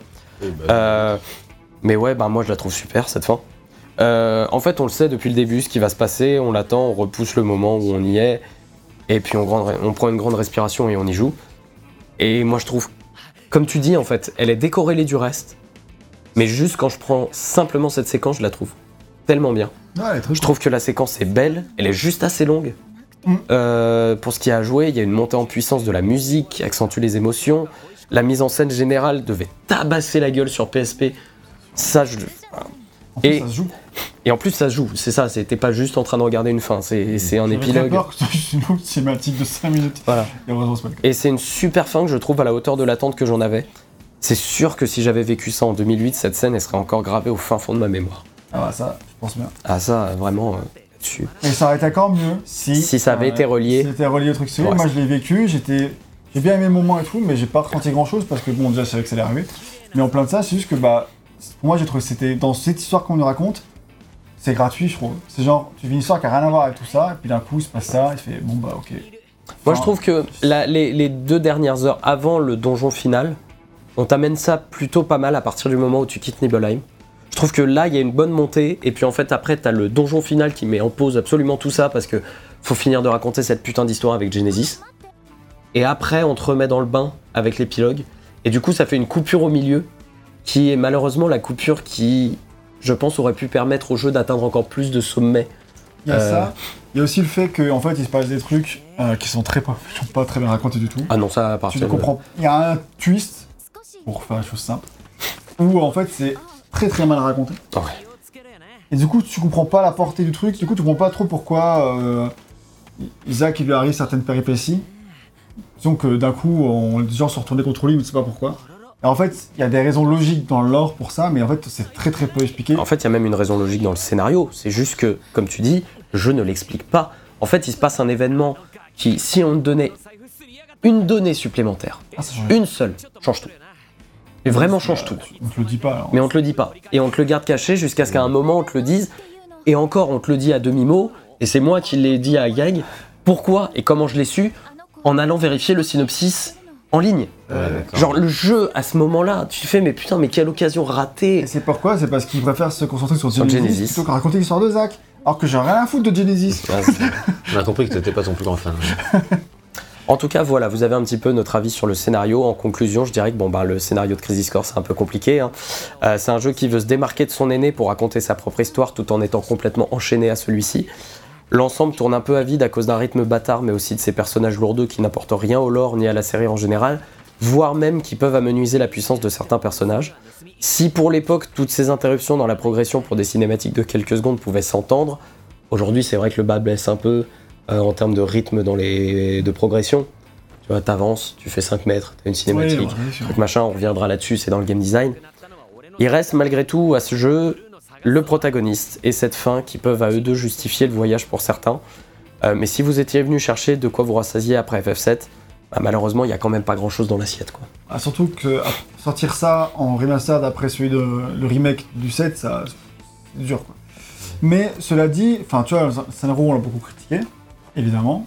Mais en vrai, je veux dire, le côté fanservice il marche, je veux dire, même moi quand je suis au bidonville, etc., j'aime bien, tu vois. Et euh, je- même j'ai beau pas être le plus grand fan de FF7, je trouve quand même qu'il y a plein de trucs qui, qui fonctionnent bien. Et puis, tu vois, je, suis quand même attaché à Eris. Moi, mais à Eris, de toute façon, moi, c'est fini. ça marche très très bien sur moi. Et puis il y a quand même des scènes, tout ce qui est Nibelheim, ça marche bien. Tout ce qui est avec Cloud, qu'on n'a pas vu dans ce test pour l'instant, mais ça marche super bien, Cloud. Et ouais. Franchement, ça Tu sens pourquoi cool. ils se sont super, super bien entendus avec Zach. Exactement, il y a Et tu comprends même pourquoi, enfin, si tu avais la donnée supplémentaire, tu le comprendrais encore plus, mais tu comprends déjà très bien pourquoi Zach a fait pour Cloud ce qu'il a fait. quoi. Oui. Non, en vrai, tu, tu, tu- il se passe plein de trucs qui sont, qui sont sympas, tu vois, dans, dans l'histoire. Mais et donc j'ai apprécié la suivre. C'est juste qu'elle a été, malgré tout, euh, bah, je peux pas dire, que, je peux pas dire que c'est une bonne histoire à l'arrivée. quoi. Bah non. Et ça, c'est dommage parce que mine de rien, ça suit quoi. Mais bon, Voilà. On va parler maintenant un petit peu du gameplay et du game design. Euh, Crisis Core, en fait, il se découpe en trois parties. La première partie, c'est une section hub. La deuxième, ce sont les quêtes secondaires. Et la dernière, ce sont les quêtes de la Shinra. C'est un petit peu comme ça que je découpe le jeu. Donc la section hub, dont on, en fait, on y est là, plus ou moins. Euh, Qu'est-ce que c'est? C'est une partie où on est dans le bâtiment de la Shinra et où on peut visiter Midgar. Euh, on peut aller parler à des gens, remplir des missions secondaires. En gros, on va vous demander d'explorer un peu le monde et de débusquer des espions, par exemple. C'est une mission assez sympa, mais parfois, pour les trouver où et comment, ça tient vraiment de la chance. Mais euh, voilà, on va, par exemple, ici, on va te demander de participer à un mini-jeu de rythme, parce qu'il y a un mec qui dit « Oh là là, il faut que tu récupères toutes les matériels que j'ai laissé tomber », ce genre de choses. Euh, bref, rien de bien incroyable dans les faits. En plus, ces missions-là n'ancrent jamais Midgard vraiment dans quoi que ce soit, puisque... qui est quand même sympa, c'est de pouvoir passer de, je sais pas, du, du sommet de la tour Shinra jusqu'au fin fond du bidonville. C'est ça, tu Après, vois, tu le fais en- juste en, en descendant la tour, tu te bats dans, dans Midgard, tu prends le train, t'arrives au bidonville, ce qui est un peu bizarre. Voilà, non mais ils ont volontairement raccourci rapetissé euh, Midgard, mais disons que c'est dommage que ce soit pas incroyable et que ça ancre pas euh, Midgard dans quoi que ce soit parce que faut que je m'explique, souvent les missions secondaires servent à nous montrer comment fonctionne le monde, chercher des personnes ou choses dans l'univers. Le but c'est de voir un peu comment fonctionnent les rapports de force et voir les liens qui peuvent être tissés entre les différentes classes de la ville. Ici malheureusement je trouve que c'est jamais le cas, on est sur du pur mini-jeu ou de la récolte. La mission pour trouver les, espions du Wutai, par exemple, ça pourrait être beaucoup plus étoffé. Là, c'est juste, en fait, tu vas parler à des gens. Et Oui, c'est dommage, tu vois, les mecs, ils sont pas cachés, ils cherchent pas à, se fu- à fuir. Bah, en fait, moi je l'aime bien cette mission. Parce qu'en gros, c'est. Non, mais eh, c'est la meilleure. Oui, peut-être. En gros, ce qui, excuse-moi. Ce qui se passe, c'est que on... t'as un mec de la Shinra qui dit il y a des espions du Butai qui sont à Midgar, il faut les débusquer. Mmh. On a des renseignements qui nous dit que le premier espion, il est. Enfin, en gros, il, il est à tel endroit. Si tu trouves un civil qui a l'air un peu louche, va, va voir, quoi, tu vois. Ouais. Et après, du coup, tu vas voir quel personnage comporte un peu différemment. Là, par exemple, je sais que euh, le mec, le garde qui se bat dans le bidonville, c'est un, un- un espion, mais je peux pas le débusquer pour l'instant parce que j'ai pas encore l'indice. Mais plus tard, on va dire, ouais, c'est un mec, il a, il, il a une armure de garde, mais il est repéré, coup, il s'enfile à la tour Shinra, essaie de le trouver. Donc, si tu te souviens bien, tu sais qu'il y, a un- il y a un garde de la Shinra qui est dans le bidonville, du coup, Ah, tu peux y retourner après. Ça demande un peu l'exploration. euh. Ouais, en fait, du coup, tu es laissé un espace libre, donc tu peux vraiment, au bout d'un moment, là, là on l'a scénarisé, mais après, après cette mission-là, tu pourras aller entre les missions principales quand tu veux, entre le, dans n'importe quel endroit du, monde, pour faire les petites missions secondaires qu'il y a quand même. C'est ça. Il y a aussi Eris qui a demandé de construire un chariot, donc pour ça, il va leur faire euh, trouver des ingrédients, etc., pour construire ce chariot. Ils auraient dû plus clairs sur comment les, les trouver, parce que du coup, je suis allé voir sur internet, parce que je voulais pas Ouais. me faire chier. Ah, J'ai eu de la chance avec tout, moi. Mm, Non, parce que j'avais encore fait tout le secondaire, du coup, j'avais pas. Mais, euh, mais voilà, et le hub en lui-même ne présente pas grand intérêt tant on se balade dans une version miniature de la ville. Mais il faut quand même que- mentionner quelque chose d'important ici. Quand le jeu est sorti en 2008, c'est la première fois qu'on visitait Midgard comme ça en 3D libre. Et ça, c'est fou. Et nous, et oui, nous on a eu le remake qui nous fait nous balader déjà dans ces Ouais. décors, donc revenir ici n'a pas grand intérêt. Mais en 2008, c'est la première fois que tu vois Midgard comme ça.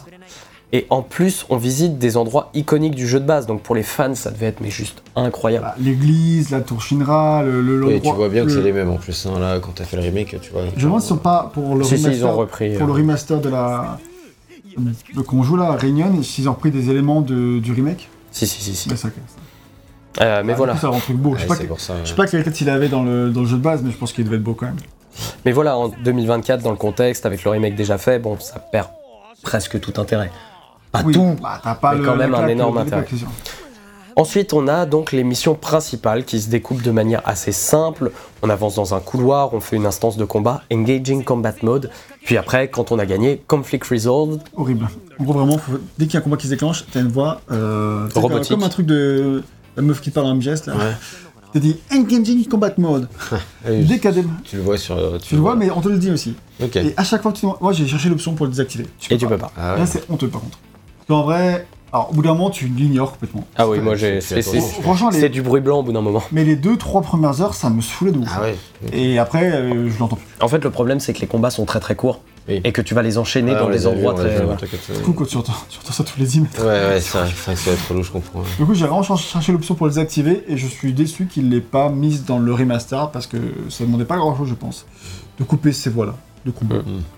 Et, euh, et voilà, en fait, euh, bon, bah, on fait ça dans une zone de combat un peu plus, enfin dans une zone un peu plus large dans le couloir. Et au bout de deux heures, on sait quand et où vont avoir lieu les combats. C'est-à-dire que tu vois le level design, tu fais combat ici, combat là, combat là, tu vois. Parce qu'en fait, t'as as un petit goulot, puis d'un seul coup, ça fait. Et tu fais, Hmm, je me demande s'il va y avoir deux ennemis qui vont popper ici, tu vois.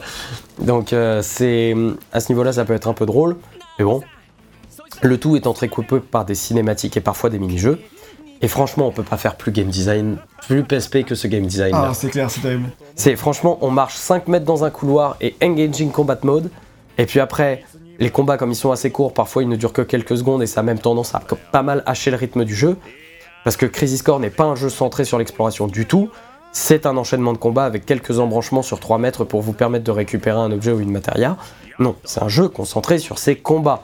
Et la rapidité de ces derniers.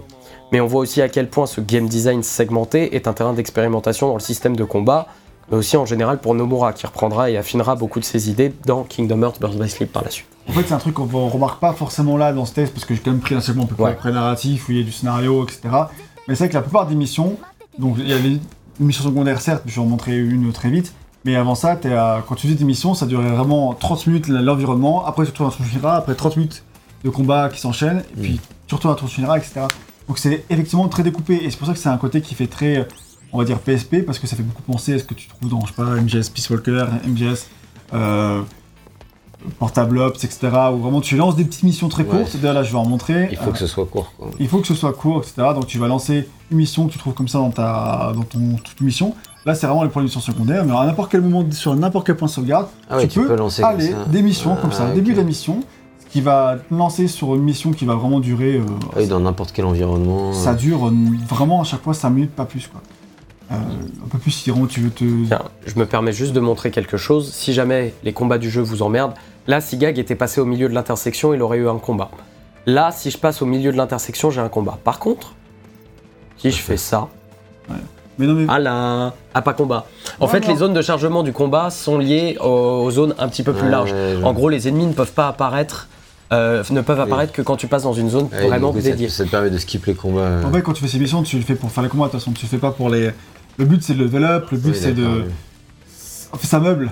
oui. Ça n'a aucun intérêt de skip du coup, les combats. En fait, c'est pour ça que je te disais aussi que c'est un jeu où parfois je me disais, ok, j'ai 30 minutes de- pour jouer avant de me coucher. Quel jeu je lance Bah, ça va être euh, Crazy Score. Je vais faire, euh, je vais enchaîner 5-6 missions comme ça. C'est vraiment bête et méchant. J'ai vraiment euh, à jouer. Il a rien de, de foufou, tu vois. Le ces combats, on en parlera. Moi, je l'aime plutôt bien dans sa simplicité et tout. Mais donc, c'est. T'as t'as ta vague de dopamine qui, en- qui arrive en boucle, tu, tu, tu fais ton truc, fais 2-3 missions, t'enchaînes, tu penses à rien, et à la fin, c'est bon, t'es détendu. Ouais. t'as expié tes péchés, T'as tapé des mecs t'as capé tes trucs, et hop, c'est bon, j'ai level up un petit peu, et let's go quoi, next. Et je pense que ça, cette formule, c'est extrêmement PSP, parce que évidemment, sur PSP, qu'est-ce que tu vas faire? Tu vas, t'as 10 minutes dans le métro, tu vas jouer, tu vas faire deux missions Crisis Core, Ouais, et t'es content, et puis c'est tout. Tu vois, donc, euh, donc c'est un examen 100% fait pour que tu puisses faire des parties très très c'est courtes. adapté à son format de base. hein. Ah, ça c'est sûr. De nos jours, sur la PS5, c'est un peu moins adapté, mais, bon, ça fait quand même le job. Mais en gros, voilà comment ça se passe dans Crisis Core au niveau des missions principales. Si vous ne faites que ces dernières, vous devriez pouvoir finir le jeu en 8-9 heures max. Mais il est possible que vous n'ayez pas les bonnes matérias ou vous ne soyez pas assez fort. Vous pouvez dans ce cas-là faire ce que j'appelle les missions tertiaires, qui sont les missions qu'on est en C'est train de faire pour monter en niveau. Vous pouvez choisir parmi les 300 missions tertiaires qui vous sont proposées. Et non, je ne me suis pas trompé dans ma phrase, c'est bel et bien 300. Attention, moi j'en ai fait beaucoup et j'ai fait que 12% d'émissions. J'en ai fait 33%.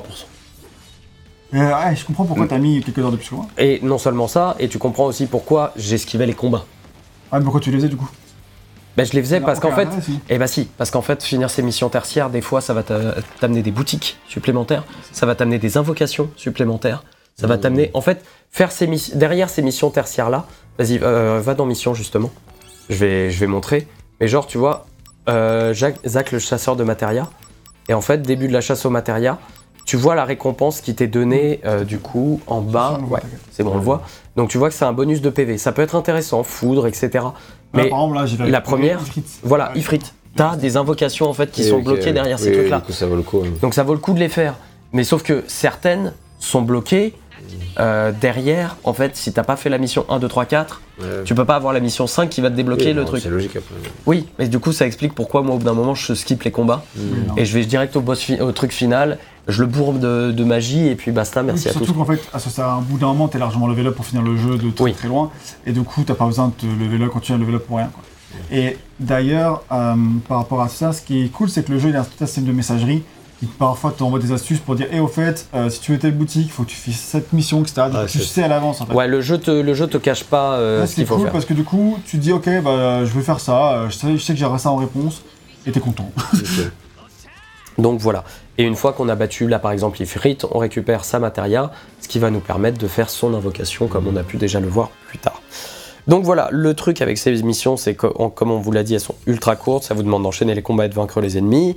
Ce sont les meilleures missions pour monter en niveau et améliorer les matériels. Le souci, c'est qu'elles sont un peu chiantes. Parce que voilà, c'est un enchaînement de combats, En quoi. fait, c'est chiant et c'est pas chiant à la fois. Parce que C'est tellement court. c'est tellement court en fait. Du coup, c'est- ça n'a pas trop d'intérêt. Mais juste si t'as besoin. Tu sais, dans ces jeux-là, t'as toujours besoin de level up. Et parfois, euh, c'est chiant d'aller chercher de, un endroit où tu level up. Ouais. Alors qu'en vrai, ce système de mission, si tu veux juste level up tes armes, tes, tes matérias, tes, ton, ton personnage, etc., ou récupérer des, bah, justement des matérias, en fait, c'est un meilleur de le faire qui est, qui est brainless. Ah, Parfois, ça, euh, t'as- c'est pas désagréable de faire un truc brainless selon ton mood. Quoi. en fait, moi, le plus gros problème que j'ai, c'est qu'il y a trop peu d'ennemis et trop peu d'environnement. Alors, ça, c'est sûr. En général, pour autant de missions secondaires. Ouais. C'est J'en vraiment. ai fait 300, j'en ai fait du coup visiblement 35, 40 quoi. ce qui Alors, est en vrai. En vrai, dans les 300, genre les 10 dernières, c'est des boss euh, secrets, euh, faut avoir des builds particuliers pour les battre. Mais genre le dernier boss secret du jeu, c'est Minerva, ou je sais plus si c'est Minerve directement en français. Et en gros, même avec un build spécifique craqué qui fait perdre 990 9999, c'est-à-dire le max de PV au personnage, au boss, ça prend 10 minutes. C'est 10 minutes où tu fais la même chose et où tu te soignes. Après, en même temps, je veux dire, euh, quand t'en arrives là, euh, c'est que t'as signé le jeu et que c'est. Oui, mais justement, tu vois, quoi, En fait, tu peux attendre autre chose de boss secrets. Je pense aux boss secrets des Final Fantasy jusque-là, notamment du 7, qui demandait d'avoir des pistes de réflexion, tu vois. Mm. Les armes rouges, etc. Elles demandaient, Après, ça me, ça me choque pas du format de ce, enfin, de ce type de jeu, comme à la ça, base. ça demandait des trucs particuliers. Mais là, du coup, voilà, comme on sent qu'on est sur PSP, le problème, c'est que pour toutes ces 300 missions, il y a trop, il y a trop peu d'ennemis, Ouais. il y a trop peu d'environnement. Ouais, Surtout que l'environnement, c'est tu traverses toujours la même chose. hein. C'est-à-dire que là, ça va être le, le même couloir que Mais tu vois, on voit que si je continuais sur la en droit, j'aurais un- c'est bloqué, mais en Oui, fait, oui. une autre mission commencera à un autre endroit, etc. quoi. Oui, oui, je vois bien. Mais euh, Ah, ils, font, euh, ils ont fait ce qu'ils ont pu avec les limites de la console. Quoi. oui, c'est ça. Bah, c'est clairement un jeu qui est adapté aux limites de la PSP. Mm. Et en ça, euh, je trouve qu'au niveau game design, il s'en sort bien. parce que- Voilà. Donc d'ailleurs, voilà, j'ai décrit les trois gros points du game design du jeu. Le plus gros souci que j'ai, c'est que j'ai l'impression qu'aucun de ces aspects ne se parle vraiment avec les, ne parle vraiment avec les autres. Le hub n'amène qu'à quelques missions tertiaires en plus parmi les 300. Les missions secondaires fournissent quelques ajouts pour le gameplay en général et les missions générales débloquent des missions tertiaires. Donc en un sens, ce que je dis sur la communication entre ces sections est faux, mais en vrai, ça va pas pisser bien loin, sans compter que souvent on s'arrête dans nos activités pour en faire une autre. C'est-à-dire que les missions tertiaires, c'est vraiment, tu te dis, je vais faire des missions tertiaires. Ah, c'est ça, là tu vois, je, je fais mes trucs à Iris, je suis en train de récupérer mon portefeuille, et puis bon bah, allez, pourquoi pas faire des missions quoi. Tu vois, c'est- et vraiment j'ai l'impression... au bout d'un moment, tu décorrèles tout ça. C'est vrai qu'au début, j'ai pas trop aimé le principe. Et au bout d'un moment, enfin, ça me semblait vraiment. euh, pourquoi je ferais ça en fait? Au bout d'un moment, tu le fais, puis euh, tu level up un peu avant de te coucher, puis c'est pas. Ah, c'est brainless, hein. Mais bon. Ah oui, oui, c'est vraiment. Mais en fait, en, prenant tout ça en compte, ce qu'on remarque avant tout, c'est que ça a énormément vieilli. Quand on compare à Burst by Sleep, qui est sorti deux ans plus tard, ça se voit énormément. Burst by Sleep, même sur PSP, si tu veux, t'avais pas des trucs d'instance de combat particulières. T'avais, enfin, t'en avais. Mais disons que le jeu te présentait ça de manière bien plus intelligente. C'était pas aussi fractionné ni sectionné que là. Et l'aventure était euh, plus folle en général, de toute façon. Les zones sont minuscules et l'arrêt constant dans les combats freine une progression déjà pas bien passionnante puisque remplie de couloirs. En fait, ce que tu dis par là, Et c'est voilà. le côté découpé, c'est que t'as le côté vraiment, quand on l'a peut-être pas, je, sais pas a insisté dessus, mais tu veux vraiment vivre des missions où tu fais deux combats, euh, une cinématique, euh, et les cinématiques sont lentes, hein, elles ont une inertie qui est particulière. hein. Le personnage avance, il s'arrête, il parle, le personnage en face avance, il s'arrête, il parle, c'est long, c'est très très long. C'est pas naturel, du coup les cinématiques prennent du temps. Et donc tu, euh, tu fais ça, t'as une cinématique, ensuite un combat, 10 mètres, une cinématique, ou euh, enfin tu vois, donc c'est vraiment, le rythme est très haché dans cette mission principale. On finit par s'y faire, mais c'est vrai qu'au début je suis oh là là, on sent vraiment que c'est un jeu PSP. Quoi. Et Ouais, là, mais jusqu'au que- bout, ouais. C'est sûr que Burst by Sleep, tout ça, il est beaucoup moins euh, segmenté, etc. Après, il a des défauts liés à son, à son format lui aussi. Oui, bien sûr. Mais, euh, Mais tu le sens beaucoup moins. Oui. Pour un jeu qui est deux ans plus tard, ce qui semble normal. En fait, ce qui est le, le problème de Burst by Sleep, c'est que par rapport à KH2, Y a pas de problème sens- avec Burst by sens que Sleep. sens que les environnements sont plus petits, etc. par rapport Ouais. à ce que faisait le jeu précédent. Alors que là, en fait, il n'y a pas de jeu précédent. Donc ça aide au, au fait que d'accepter que ce soit moins ou Mm. pas assez, etc. Donc euh, t'as pas cet aspect comparaison qui, qui, qui pouvait jouer en défaveur de. Ouais, tu vois bien, même quand il parle avec les personnages, etc., c'est extrêmement laborieux, quoi. tu vois. Oui, on l'a vu euh, quand le scientifique il fait le tour de la porte pour s'échapper. Bah, Et puis à chaque fois, Isaac il court derrière. C'est qu'à quel moment il le rattrape pas. Et puis là, c'est pareil, il court derrière son gamin depuis à Alors que. il- Moi, il- la mission, elle me rend fou, alors j'y joue pas. tu Non, vois. mais- Ah, moi, elle m'a rendu fou. J'ai pété un casque. Non, mais ouais, surtout, mais- il court derrière un scientifique qui a quand même pas mal d'embonpoint. C'est un soldat de classe 1. Non, et puis- C'est genre, normalement, il saute, il l'attrape, tu vois. Surtout, vous disiez qu'il était charismatique et tout, le mec il arrive pas à comprendre que tout le monde se fout de sa gueule dans le bidonville. Là, je suis là, oh là, au secours quoi. C'est pour ça que je te dis, il- en fait, il peut passer à Sora des fois. Dans le, dans la, Ah ouais dans les, dans les créés en mode très très gentil, très très joyeux, un Très peu très con quoi. Et, mais après, il gagne quand même en, en Il est intelligence. pas- en fait- hein. En fait, il est pas si con que ça dans le bidonville, il est euh, complètement euh, décorrélé du truc parce qu'il fait confiance à Eris et il est en mode. Mais fait confiance au pélo, c'est qu'il discute aussi. Tu vois. Oui, oui, oui, mais Bon, en un fait, détail, hein, mais c'est, je veux en dire, fait c'est- il est empreint d'une naïveté, comme je disais, parfois. Oui, oui, clairement. Mais c'est c'est pour ça que je disais qu'il est attachant. Ouais. Ok, je vois. ouais. Effectivement, très bien. Euh, donc voilà, on va passer maintenant Juste, au. alors, Oui, sur les missions tertiaires, il y a quand même un truc qui est sympa, c'est que vu qu'elles sont quand même liées parfois à des événements que tu peux. des personnages que tu as dans le world qui te, te donnent l'accès à certaines missions, ou parfois ça peut être lié à des missions principales, ça peut dire que tu. ça évolue aussi, il raconte quand même quelque chose. Ça raconte pas grand chose en vrai, mais. je veux dire, là par exemple, tu as une mission où c'est lié à tous les clones de Genesis. C'est pas des missions random, il y a quand même un lien Oui, oui, oui. scénaristique avec ce qui se passe. On va dire, ah là, c'est les créations de Hojo. Voilà, en fait, du coup, ça, ça étend un petit peu euh, ce qui se dit, ce qui se fait, et donc, euh, en ça, c'est plutôt malin, et c'est quand même assez signalé. C'est pas... Voilà, on va passer maintenant au système de combat. On l'a dit donc, Crisis Core est un action RPG, c'est donc du combat en temps réel. On va pas lister tous les changements faits entre la version de base du jeu sur PSP et celle-ci, sinon on en aurait pour des plombes, mais pour faire vite, ils ont fluidifié et accéléré le combat et fait des améliorations sur le système de la roue qui tourne. Voilà, on va expliquer le système de, de roue des personnages. Ok, ça c'est bon, voilà, maintenant merci, retour au combat. Donc, Zack peut effectuer un combo de base, utiliser de la magie, des attaques spéciales et faire des invocations. Pareil, je vais pas réexpliquer tout le système de matéria, d'autant plus qu'ici elle fonctionne de manière individuelle contrairement au jeu de base. Gag avait oublié, donc en fait je vais rappeler quand même vite fait. Dans le jeu de base, on pouvait lier certaines matérias entre elles, c'est-à-dire c'est qu'il y avait un système de nœuds, si tu mettais la matéria tout avec la matéria soin, ça permettait de soigner tout le monde, etc. Le remake avait fait aussi en sorte vrai. que ce soit le cas, mais ça permettait de donner une énorme profondeur à Final Fantasy VII avec tout ce système de matériel. Ici, c'est pas le cas. Les matérias qu'on va pouvoir équiper, ce sont des matérias euh, qui fonctionnent de manière indépendante les unes des autres. Si tu as la matéria feu, tu n'auras pas la matéria tout.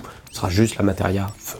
Tu as, ma- enfin, t'as une liste de matériel qui est quand même assez longue et tu en as exprès en plein d'exemplaires. Moi j'ai équipé en pouvoir j'ai feu, glace, soin, et puis après des attaques euh, plus de type euh, action. C'est ça, tu as, les matérias qui utilisent de la magie, tu as les matérias qui utilisent des points d'action. Le truc avec les matérias de points d'action, c'est qu'on dit que plus tu les utilises tard dans le combo, plus en fait elles vont faire mal. Ouais. Ouais, oui, oui, et d'ailleurs ça se, ça se voit en termes de, de multiplicateur de dégâts. Euh, mais on expliquera aussi pourquoi le système est complètement pété.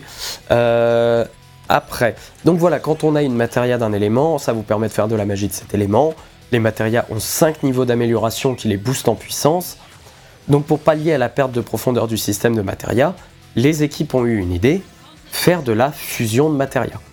Donc vous pouvez fusionner deux matérias plus un équipement ou des objets, ce qui permet de faire naître une nouvelle matéria puissante. Si je fais feu avec euh, glace, maîtrise, j'aurai foudre avec un certain niveau de magie. quoi. Voilà, un niveau de magie supérieur, etc. etc. Et tu peux même rajouter un objet à tout ça. Si je fais feu avec une attaque de feu, j'aurai une magie lame feu ou une barrière. euh, Ah, c'est cool ça.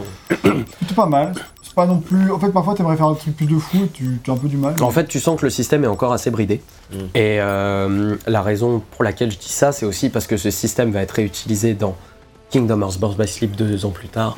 Et qui, c'est va ça être- que ça me disait quelque chose. et qui va aller surtout beaucoup plus loin dans Birth by Sleep, où là, tu as vraiment l'impression de créer constamment de nouveaux Ouais, trucs, alors que là, tu as souvent l'impression de retomber sur les mêmes, euh, quand même, matérias. Ce qui est un peu dommage, parce que, en fait, des fois, je me disais, ah putain, je vais créer de nouvelles matérias. Et genre, je mets méga feu et je mets méga feu avec, et je m'attends à avoir extra feu, tu vois. Puisque les deux sont boostés à fond. Bah non. J'aurais un méga feu, mais un peu plus puissant en magie. Ouais, c'est ça. Ce qui est décevant, en fait. Parce que tu t'attends à une vraie nette amélioration, ouais, mais je- c'est juste un boost. Le jeu te file quand même pas mal de guides pour la fusion de matériel. Là, j'en ai pas encore beaucoup à ce stade, mais plus tard, j'ai un nombre de guides pour faire des fusions de matériel parfaites que. Mm. Après, je sais pas lu, hein, m'en fous. Mais... mais- Vous avez, sachez par contre que vous n'avez pas besoin d'aller extrêmement loin dedans pour vous amuser. Mais surtout, un truc, c'est que ce système, tu peux complètement péter le jeu avec. Si tu as les bonnes matérias très Oui, vite, bah, etc. c'est- sûr. hein. C'est c'est finito, euh, le, le jeu euh, très très vite, tu, tu- tu l'as terminé. Donc voilà, mais on comprend pourquoi ils ont fait ça, notamment à cause de l'équilibre du jeu, pourquoi pas des matérias toujours plus puissantes? Parce que dès qu'on augmente feu en méga feu ou en extra feu, c'est fini. On roule sur quasiment tout le reste du jeu, mais au moins en normal, il y a vraiment. euh, pff, c'est d'une C'est pas simplicité. avec feu que j'ai fait, j'ai fait avec glace. Ouais, c'est mais la même chose. glace, c'est la- euh, c'est la même chose. tellement fort. hein. En fait, la différence entre glace et feu, c'est que glace, l'ennemi peut l'esquiver. Feu, tu lances trois boules, le mec il se prend les trois et En c'est fini. j'avais pas trop effort au début du jeu, donc j'ai vite abandonné. J'ai tout fait avec foudre et puis glace. Mais, euh, mais voilà, en fait, il y a un vrai problème à ce niveau-là, qui n'est qu'amplifié par la roue des personnages. Ok, donc la roue des personnages, qu'est-ce que c'est. Tiens, c'est le- je- depuis le début, je me demande ce que c'est. C'est la. Donc, de casino Ouais, c'est ça. mais en fait, oui, l'idée à la base, c'était un truc de pachinko. Donc le- c'était les, c'est les casinos japonais, tu sais, à base de billes que tu Mm. fais rentrer, etc. Donc la roue des personnages, pour ceux qui nous regardent en vidéo, on la voit tourner en haut à gauche depuis le début du test. En gros, il s'agit d'une roue qui va tourner et on l'espère tomber sur les bonnes combinaisons. Au début du jeu, il n'y a quasiment aucune combinaison possible car ces dernières se débloquent au fur et à mesure où on rencontre des personnages. Ils agrandissent notre roster de combinaisons et plus on en a, plus on a de chances d'avoir des bonus. Ces bonus vont du magie ou point d'action illimité à Ah, moi, des attaques spéciales PM nul, donc Mm. là je vais dire ok bah je vais en bas à je gauche. spammer ma, ma magie parce que vu que ça me coûte Ça te coûte rien. Ouais. Euh, t'as ça, t'as des attaques spéciales, t'as des invocations, etc. Tout ça passe par là. Bon, déjà bon point par rapport au jeu de base, le jeu nous demande si on veut déclencher les effets bonus ou non. Parce que sur PSP, si tu tombais sur le bon truc bonus, Ah oui. ça te le déclenchait automatiquement. Ah oui, Là maintenant, le jeu te demande si tu veux appuyer sur triangle pour enclencher l'attaque ou sur tes deux gâchettes pour déclencher Ah. ton bonus. Pourquoi tu voudrais pas le déclencher? Bah, parce que parfois c'est pas très utile. Et enfin, Non, non, mais vas-y, bah, parfois c'est pas très utile, parfois t'as pas besoin de ça pour gagner le combat, genre un l'ennemi il lui reste un PV, tu- pourquoi tu lancerais un c'est truc quand même intéressant parce que dans tous les cas ça augmente, euh, tu vois là sur la- l'endroit où le menu où tu as toutes les, Mm. toutes les images possibles, il y a quand même une jauge de progression pour chaque. En fait, plus tu utilises, plus tu level up. Donc euh, Oui. dans l'idée, t'as quand même- c'est quand même important de l'utiliser quoi qu'il arrive. Mais en fait, déjà, je trouve que tu as plus de satisfaction à l'activer par toi-même. En fait, le truc, c'est que les, euh, toutes les actions qui sont euh, des bonus de, en- de fond, genre la PM nulle, etc. Ça, c'est activé d'office. Ouais. Ça, heureusement, Ah, ok, ça, parce que heureusement. j'allais dire, t'as aucun intérêt à ne pas le faire. Ça, c'est clair. Tout ce qui est. Bah, en fait, ça, le jeu le même d'ailleurs automatiquement. Magie illimitée point d'action Oui, illimité. ce que je Le jeu, voilà, le jeu c'est tout ce qui est les euh, attaques spéciales. de personnages. Là, on te le propose. Ok, et là, toi, oui, je comprends mieux du coup, c'est le truc qui vont te prendre 10 ans et tout. C'est ça. Et donc, du coup, tu l'actives ou pas, tu peux le skipper en plus la cinématique. Je sais pas si tu peux skipper la cinématique dans cette base. Je, alors justement, j'ai un gros doute. Je crois avoir vu que tu pouvais pas skipper. Dans tous les cas, maintenant tu peux skipper. Mais maintenant, tu peux skipper tu- jouer sur PSP de toute façon. Ah, en fait, le truc, c'est que les invocations sont stylées, mais elles sont longues. Donc, euh, en fait, Ifrit, tu la regardes une fois, tu la regardes deux fois, Ouais, et puis après, c'est le- bon, c'est tu l'as le vu, et c'est de- finito. Quoi. C'est toujours comme ça, quoi. Euh, voilà. Euh, donc voilà, comme je disais sur PSP, c'était d'autorité. Mais c'est peut-être le seul point de cette roue que j'aime bien, en dehors de la sérotonine que ça peut procurer quand on a un bonus. La raison pour laquelle j'aime pas, c'est parce que je trouve que ça pète tout le système. En fait, dès qu'on a une matéria un peu plus forte, que le jeu nous demande de finir son... euh, dès qu'on a une matéria plus forte que ce que le jeu attend de nous à la fin du scénario, en fait, dès que tu tombes sur le bonus de magie illimitée ou de point Oui. d'action illimité, c'est fini. Tu spams et j'ai tué le dernier boss comme ça en fait en quelques secondes. Ah ouais. Genre j'ai eu le combat s'enclenche, magie illimitée, j'ai sorti extra feu, j'ai fait 30 secondes plus tard c'était fini. Aucun intérêt. Alors on pourrait me dire oui mais yo-yo c'est à toi de jouer le jeu, c'est à toi de jouer le truc etc. Bof, hein. Le problème c'est que là en fait le truc est tellement in your face et tellement puissant par rapport au reste Bah, surtout, que le dois- décalage est énorme. Surtout, tu dois équilibrer ton jeu par rapport au fait que t'as ça. Bah, c'est ça. Le truc, c'est que moi, ça me dérange pas plus que ça. C'est vrai que ça rend parfois le jeu un peu facile. Le jeu, il est pas. Enfin, en tout cas, normal, il est pas trop dur du moment que tu es au bon niveau. euh, Parce que clairement, il y, a des missions secondaires où tu peux te faire éclater si tu arrives pas au bon niveau. En fait, le, jeu principal, lui, t'as pas besoin. Genre, euh, t'es tranquille tout du long. Si tu fais quelques missions secondaires de temps en temps, tu te level up euh, suffisamment. Et enfin, suffisamment, genre, un petit peu quoi. Moi, j'ai fini le jeu, j'étais niveau 35, euh, en comptant les niveaux que j'ai gagnés dans le boss de fin, tu vois. Donc c'est pas non plus énorme, j'ai l'impression, parce que ça va quand même vite. Et j'ai fait que 10%, 10-12% des missions secondaires. Si on se tu fais Euh. tout, euh, tu finis euh, ultra Mais, mais en plus de ça, c'est que là, tu vois, tu viens d'avoir une invocation avec un chocobo. En fait, ça te met en excès à la fois ta magie et tes points d'action. C'est vrai qu'en excès, c'est intéressant parce que ça, c'est un truc que je connaissais pas avant ce jeu-là, j'ai l'impression. En gros, bah, t'as plus de points de vie, plus de points de Mhm. magie, plus de points d'attaque que tu n'en as réellement. Ce qui fait qu'en fait, ta barre, tu- elle a tu pas, de, de fin en fait. Tu dépasses. ouais. Et en fait, du coup, souvent, bah, t'es quand même hyper fort. Moi, j'ai jamais, je me suis senti peut-être une ou deux fois dans le jeu un peu en difficulté. Tu te sens pas le. En fait, le truc, c'est que t'as t'as pas l'impression que tu es limité par tes barres de magie. Non. Là, là, dans le dernier combat que j'ai fait, j'étais- on m'a affiché le message euh, tu as plus de points d'action. Je fais ah ouais, putain, ça m'arrive vraiment rarement parce que vraiment je bourrine, je bourrine, je bourrine sans regarder quel euh, bonus j'ai activé ou pas. Généralement, j'ai toujours largement assez. Si vraiment ça arrive que de temps en temps, bah, j'en ai plus, c'est bon, bah, je me mets un petit éther ou un petit euh, soma qui recharge les points d'ac- les points d'action. Et bah, et puis c'est bon quoi. Je suis, re- je suis reparti pour au moins euh, deux heures de jeu sans jamais Sans jamais être emmerdé. donc Et- clairement, t'es pas du tout embêté par tout ça. Ce qui fait que le jeu est vraiment pas prise de tête. Ça fait un combat, c'est un combat qui peut être certes pas, pas très profond, mais moi qui m'a pas dérangé, parce que clairement le- c'est son côté pas prise de tête qui m'a. qui m'a- Un, un des trucs que Burst by Sleep fait justement pour éviter ça, cette, euh, cette surpuissance, c'est qu'en fait, il te met ce qu'on mettrait, ce qu'on dirait les attaques de matériel sur un cooldown. En Oui, fait, bah. tu fais une attaque, elle est forte, ok, mais maintenant, en fonction de la puissance de l'attaque, tu dois attendre que le cooldown de l'attaque revienne à zéro, donc ça veut dire que tu peux pas la spammer. Je trouve que c'est plutôt un bon, moyen d'esquiver le, problème, sur ce qui peut quand même rester un problème sur Burst by Sleep, puisque si t'as de bonnes matériels, de bons trucs, c'est fini, c'est pareil. euh, Mais ce qui est. euh, disons qu'en fait, le fait que t'aies pas de cooldown sur tes attaques, ça encercle le fait que tu vas tout bourriner non-stop, et euh, clairement, bah. tu es surpuissant. Mais d'un côté, c'est cette surpuissance qui rend le jeu fun à jouer, parce que du coup, tu, tu n'arrêtes pas de, de massacrer tout le monde, et t'as as tout le temps des attaques spatiales. Parce que si tu devais juste te contenter. Je fais carré pour taper, mais ça ouvre la map quand t'es pas en combat. Euh, si tu Euh. dois juste te contenter du système de combat de base, Bah, il- avec le combo à trois coups, c'est vrai que c'est Tu vas pas juste énorme. faire des combats à trois coups, tu vas faire euh, croix pour esquiver, et, et puis t'as Daïra pour parer, mais c'est vraiment ultra basique, et clairement ce serait pas très très intéressant. Moi je suis content de pouvoir activer des trucs toutes les deux secondes, ça fait partie de ce qui est cool dans ce jeu.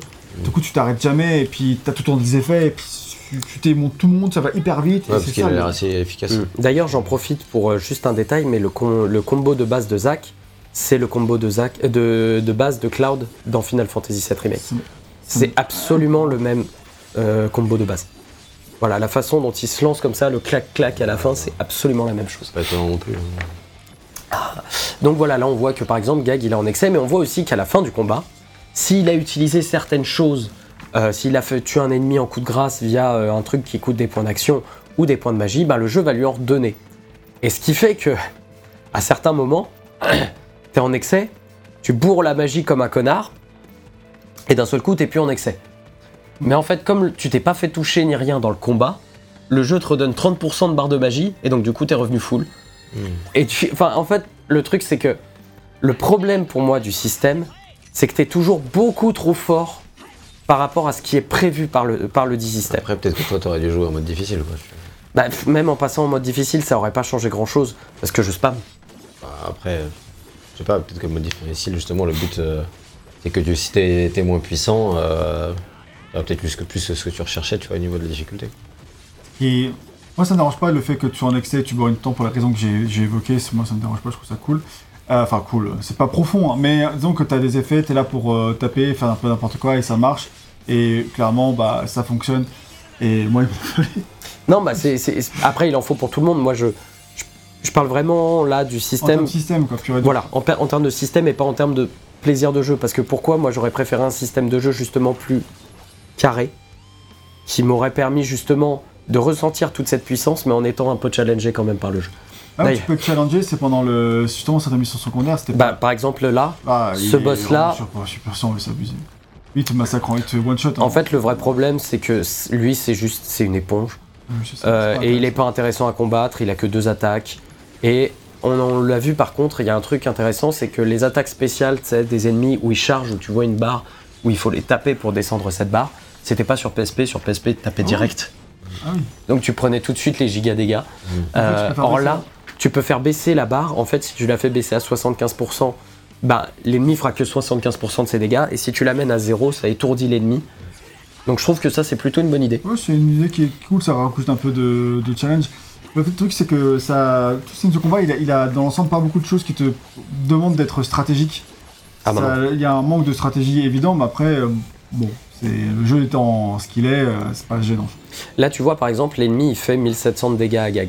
Donc c'est-à-dire qu'il est, norma- il est assez puissant pour le tuer. hein, On le voit depuis tout à l'heure, euh, il lui fait descendre la vie. Mais le problème, c'est que si à un moment, l'ennemi décide de faire son attaque spéciale et que gag descend euh, la vie de l'ennemi, enfin la, la puissance de l'attaque à 75%, il a que 1500 PV, il mourra en one shot. Ouais, c'est ça. Bah, après, Après, c'est parce que euh, c'est ce, c'est ce, c'est un minimum, Non. parce que d'un coup, il faut c'est, le. euh, bah, Oui, mais en fait- surtout c'est une mission secondaire. etc. Non, mais en fait, Enfin, même, c'est débile parce que- quoi. Tu vois, il n'y a rien dans le boss qui t'indique que il est aussi puissant que ça, puisque. Bah, bon, bref. Ah, Allez. Ça me dérange- moi, le Ouais. gros, je disais que c'est ça, c'est là, là où tu peux trouver du challenge dans la, dans le côté euh, mission secondaire. Ah, Sauf que pour là, moi, c'est pas t'as du vrai challenge, tu Ah, vois. pas- Genre là, t'es mort. Je suis d'accord, moi je suis d'accord dans l'idée, mais dans les faits, Merci. euh, dans, dans, dans les faits, bah, c'est juste Non, un mais- truc random de RPG euh, classique. Enfin, Bah, genre, oui et non, parce qu'en fait, le RPG classique, il te montrerait que tu peux pas battre le boss. Tu vois, il te ferait pas genre, tiens, t'as atteint là, Franchement, je suis pas sûr. t'as atteint là avec ça, mais- 25%, pour en avoir fait suffisamment, euh, les gars. Euh, mais pour euh, là, il était à 25% de la vie du boss, tu t'es fait toucher trois fois par un, un retour de main, ça veut dire que tu le gérais. Juste une attaque spéciale qui te tue en one shot, c'est pas drôle, c'est pas fun, Non, non, c'est mais pas je suis intéressant. en d'accord, mais moi j'ai l'impression que dans, dans la quasi-totalité des RPG que je fais, il y a toujours au moins un boss comme ça, un truc secondaire. Genre même, même les trucs qui sont pas des RPG, enfin genre euh, Star Wars Jedi Survivor, euh, des fois euh, Horizon, des fois, enfin même tous les trucs où t'as tu une petite composante RPG comme ça. Non, mais là, tu tu te prendrais un avertissement, tu Assassin's verrais que tu fais pas de tu dégâts. tombes toujours sur un truc. Non, mais euh. Tu- tu- la différence, c'est que tu te foutrais un coup, et là, tu verrais qu'il te fait giga mal. Alors que là, il me fait pas mal, sauf son attaque spéciale qui est one shot. Et là, c'est ça que. je- Oui, oui, ok. Enfin, je suis d'accord que c'est nul, hein. Mais c'est un truc que j'aime pas. Mais c'est juste que ça me semble archi classique, quoi. Je je trouve pas que ce soit spécifique à ce jeu. Bonjour. C'est tout ce que. Euh, en tout cas, voilà, on va glisser doucement vers la conclusion euh, du gameplay. Donc, vous l'avez compris, euh, moi, j'ai pas aimé les systèmes proposés par Crazy Score. Évidemment, c'est un jeu de son époque et ça, sent, ça se sent chaque seconde jouée. Mais plus encore, pour moi, c'est un système de combat assez bas du front et une, une roue des personnages opaques qui font que je ne trouve que très peu de plaisir à revenir à ce système. Et je serais bien incapable de vous expliquer aussi ce qui fait qu'on monte de niveau. Genre, c'est tout con, tu sais, mais normalement, tu accumules des points d'expérience dans un jeu. Là, le jeu va te dire non, non, mais en fait, quand tu fais un triple set, tu montes de niveau. Ah ouais? Ouais, C'est ça? Ouais, et pareil pour les matérias. Ça qui Oui, mais sauf qu'en fait, tu sais que c'est lié à autre chose, à savoir un nombre d'ennemis que tu combats, un nombre de trucs. Mais le problème, c'est que tu comprends pas comment ça marche. Moi, je, je pose pas de questions en fait. Pour moi, je tape juste et au bout d'un moment, je level up. Enfin, c'est. Ouais, sauf qu'en fait, même le level up, tu vois, tu, tu sais pas à combien de points d'expérience t'es ton prochain level up. Oui, c'est vrai. Tu vois, tu as plein de trucs comme ça qui sont méga opaques. Euh, bref, le tout en cachant euh, certaines invocations et magasins dans des missions répétitives. Crisis Core, pour moi, c'est un jeu dont le système de jeu me laisse froid et me donne envie même de le contourner à la moindre occasion. Et c'est dommage parce que je pense qu'il y a quelque chose à faire avec cette roue de personnages, avec un système plus robuste, où on doit vraiment parler de la vie et de la magie pour espérer. Genre par exemple, tiens, si pour une invocation tu devais parier de la vie de ton personnage ou de la magie, ça rendrait tout de suite le truc un petit peu plus intéressant dans la roue des personnages. Ça ferait en sorte que ce soit moins gratuit en général. Sûr. Et voilà, et moi je pense que c'est un système comme ça de récompense par rapport au danger dans lequel tu te mets qui m'aurait un petit peu plus euh, satisfait. Et- mais en l'état, non, parce que la chance détermine absolument tout et malheureusement il n'y a aucune répercussion sur les trucs de chance que tu vas avoir. Non, non, c'est vraiment pur random, c'est pur Pachinko. Hein. Donc, euh, bon, parfois t'as de la chance, parfois t'en as pas. Il y a quand même un truc scénaristique qui est que, en fait, selon l'état émotionnel de Zack, eh bien, il aura plus de chances de tomber sur certains personnages. Donc là, en l'occurrence, il est Mm. folle, méga in love de Aeris. Donc il y a Et plus du de coup, il y a plus de chances de tomber sur Ah, Aeris. c'est marrant ça. Et du coup, là, tu dis, en fait, ça va aussi influer sur les missions secondaires. C'est-à-dire, tu veux dire, ok, bah là, euh, Aeris, euh, trop bien, alors son bonus, c'est te recherches toute ta vie et tout. Donc, euh, si je vais me faire une mission super dure là, j'ai plus de chances de tomber sur Aeris, du coup, je peux garder mon bonus. Donc, d'où l'intérêt de pas l'activer tout de d'ailleurs. Garder ça pour le moment où ça va me Je serai dans la merde. Je serai dans la merde. Mais sauf que si t'as un nouveau combo qui se met par-dessus celui d'Aeris, tu Oui, perds celui d'Aeris. c'est- un risque à jouer. Oui, oui, non mais voilà, je dis juste. euh, Mais disons qu'en fait, dans l'idée, euh, t'as- tu peux avoir ce côté-là. Parfois, tu peux être euh, habilité par la... des sentiments pour. Pour euh, Sephiroth. Enfin, pas amo- amoureux, mais genre, tu sais, il y a un. ah, je suis impressionné par Sephiroth, du coup, t'as plus de. de cochons tombés sur Sephiroth, du coup, c'est l'attaque spéciale qui sont méga vénères. Donc, il y a un côté qui est plutôt intéressant, dans le sens. dans la chance du Pachinko qui est lié à un truc purement scénaristique de où est-ce que tu es dans le scénario. Donc, ça, c'est rigolo. ça. Voilà. Pour le combat. Et ben Moi, voilà. C'est pas trop si mauvais que ça. Enfin, moi, j'ai. Toi, tu Non mais tu, vraiment- tu peux y prendre du plaisir. Oh, moi, j'ai pris du plaisir. C'était Voilà. pas méchant, c'était vraiment bas du fond, mais j'ai joué vraiment en tant que tel, en mode je me détends, ça me défoule, je tape sur des trucs, je fais il y a de la magie, ça explose. C'est pas profond pour un sou, ça c'est certain. C'est- Je dirais pas que c'est bien, mais j'ai pas trouvé ça nul et je ne pourrais même pas dire pourquoi. C'est un peu le problème. Ah, juste ça t'a fait plaisir. Ah, le plaisir, Ah, c'est le plaisir, la sérotonine. Tu tapes ça, tu tapes, ça fait des effets, tu tues c'est des, Oui, mais moment, tu sais, ça reste un jeu répétitif où il où y a. Où il y a pas Ça grand-chose. reste très répétitif et il n'y a pas grand chose à explorer, pas grand chose à taper euh, de différent. Et du Ouais. coup, tu pourrais dire, je pourrais en avoir marre. Mais le jeu est quand même court. Il fait qu'en 14 heures, j'ai fini le jeu en faisant quand même pas le secondaire.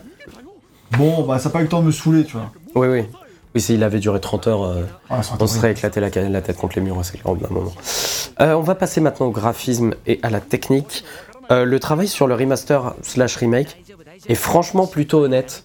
Ouais, c'est clair. Euh, Ça a reprenant C'est vachement propre. franchement, le Franchement, début, bah, euh, pour un jeu PSP, bah, ça ressemble pas à un jeu PHP. hein. c'est ça. plutôt un jeu PS4 euh, AA, quoi, tu vois. Si euh, Nier Automata il avait cette gueule, je serais. Ouais, jeu ou un jeu PS3 quoi, tu vois. Voilà, mais ça, ça, Mi-chemin entre les deux, on va dire. ça reprend visuellement le boulot fait par FF7 Remake. Le lifting HD ici est plutôt bon, avec une cohérence graphique globale assez sympa. Alors après, Ouais, c'est vrai les- que... C'est les effets et tout, je trouve. euh, vraiment. Ouais, les effets sont sympas. Après, euh, on, on en parlait tout à l'heure avec RL qui lui a un œil beaucoup plus affûté là-dessus, mais genre il n'y a pas d'occlusion ambiante, donc c'est vrai que la lumière peut paraître un peu plate. Euh, Il n'y a pas tout ça. Ah, tu mais- vois bien que t'es pas sur un jeu nouvelle génération, c'est sûr. Voilà. Tu vois qu'il est moins cas, beau que cette remake. évidemment, mais ce que je veux dire, c'est qu'en termes de. Parce que c'est un remake ou non, un remaster? C'est plutôt un remaster. C'est Ouais, un c'est remaster C'est qui entre les font. deux, quoi. C'est un remaster avec un peu un remake des effets visuels, mais Voilà. globalement. Qu'ils euh, peuvent pas dire remake parce que sinon. c'est- Bah, le set ça- remake ça à côté, que Bah, c'est ça, ouais, voilà. Non, c'est plus un, un- un très très beau remaster. Quoi. Et voilà, et le travail, moi je trouve, sur les modèles notamment, les personnages est très propre. En général, le jeu, sans être d'une beauté à tomber, fait plutôt bien l'affaire. Ouais, le problème, c'est les animations. Bah oui, mais ça, c'est les, ouais, les animations de l'époque. c'est ça, Surtout tu vois, dans ces- Si tu fais un remake, t'es obligé de refaire les animations. Surtout dans, C'est long, ça. surtout dans ces trucs-là, quoi. Ah ouais, non, mais là, moi, j'ai- envie, j'ai envie de me. Alors le jeu, euh, le jeu de base était, c'est vraiment pas ça que j'ai le moins aimé du jeu. Ah, caméra. Euh, elle est horrible, elle est horrible. Euh, le jeu de base, lui, était en 480 sur 272p, Euh, donc forcément l'upscale est important, mais j'ai pas trouvé ça trop baveux non plus en général. Bon, ça l'est pas. C'est plutôt clean. Euh, au niveau des textures et même euh, parfois, genre la première mission, c'est euh, dans le Wutai, là dans la forêt, etc. Ils ont complètement changé l'ambiance, ils ont fait quelque chose d'un peu plus féerique et tout. Je trouve que c'est vraiment sympa ce qu'ils ont fait. Pour moi, comme je disais, par contre, c'est plus au niveau des animations où on ressent une certaine rigidité de l'époque, notamment dans les scènes assez statiques comme celle-ci. L'animation principale du combat de Zack, c'est celle, hein. c'est celle de Cloud dans le remake, comme je disais. Et les cinématiques en FMV, donc full motion vidéo, reprises directement de la version d'origine, ça se sent et ça se voit quand même. Parce que des fois, le moteur graphique du jeu, comme tu disais, paraît un peu plus impressionnant que certaines parties des cinématiques qu'on peut voir. Surtout les- les- l'arcade sourcilière des, des persos, je trouve, est très, très marqué, très droit, très Ouais. dur sur les dans la CGI, alors que c'est vachement plus doux, plus naturel dans la, dans les- dans la version gameplay, ce qui, ce qui rend le truc assez drôle en comparaison. Pour ce qui est des scènes in-game, elles bénéficient du même traitement de faveur que le reste du jeu, donc c'est assez propre pour un remaster PSP. La question qu'on peut se poser, c'est si vraiment un remaster PSP, aussi travaillé soit-il, méritait d'être sorti plein pot en 2022 sur PS4 et PS5, donc il est quand même sorti à 70 boules. Ce jeu Elle, Voilà. Aujourd'hui, on le trouve facilement à 20-30 balles, ce qui me semble quand même être un bien meilleur tarif, mais je pense que le sortir à 40 euros, Ah, oui, oui. ça aurait été un meilleur move. Oui, oui, clairement. Après, ils en ont pas mal vendu, mais 70 balles, c'est quand même. euh, pff, ah, faut s'accrocher, quoi. C'est. Pour 70 balles, t'as d'autres jeux qui ont pas la même gueule. Ouais, bah t'as le 7 remake, hein, par exemple. Ah, clairement, oui, c'est sûr. Euh, voilà, on va passer à la musique. À la bande-son, c'est Takeharu Ishimoto qui prend les rênes du projet. C'est un petit protégé de Nomura durant ces années-là, vu qu'il va le suivre sur de très nombreux projets comme The World Ends With You, dont je parlais tout à l'heure. Et euh, quelle tâche gargantuesque que de devoir euh, repasser après le travail de Sakaguchi sur FF7. Euh, quand tu arrives devant le projet, tu t'attaques pas seulement à une OST connue mais, et adorée, mais tu t'attaques vraiment à un monument. Et ici, on ne te demande pas simplement de faire des reprises, mais bien de composer des morceaux en plus de, de ceux qui sont déjà composés pour rejoindre le canon Final Fantasy VII. Donc il faut avoir les épaules et les reins quand même assez solides quand tu t'attaques au projet. Ah, c'est sûr. Alors, on va passer par tous les épisodes euh, musicaux de FF7. On va avoir de la reprise, de la citation, etc. Euh, on va avoir notamment des reprises rock, un petit peu plus, tu vois, avec de la guitare électrique, euh, qui va venir s'inviter à de nombreuses reprises. Mais pour moi, le coup de génie d'Ishimoto, euh, ça va être qu'au moment de composer le thème de Zack, il va s'éloigner complètement de ce que fait la série jusque-là et de composer un morceau de jazz blues. Ah, ok. Euh, violon, euh, c'est-à-dire que le violon à la note haute, la guitare sèche, les cordes pincées. Le thème de Zack est une vraie bouffée d'air frais dans tout ça et ça ne fait que d'autant plus faire ressortir la personnalité unique du personnage. Et puis il y a ce morceau culte qui sera également utilisé dans le climax du jeu avec un aspect plus jazz rock cette fois-ci euh, qui sera mis en avant. Et bordel, quel morceau Euh, Le morceau de l'épilogue, je le trouve incroyable. Oui, Franchement, à réécouter, euh, il y a toutes les émotions, il y a tout dedans qui passe, et puis la construction narrative du morceau est aussi folle.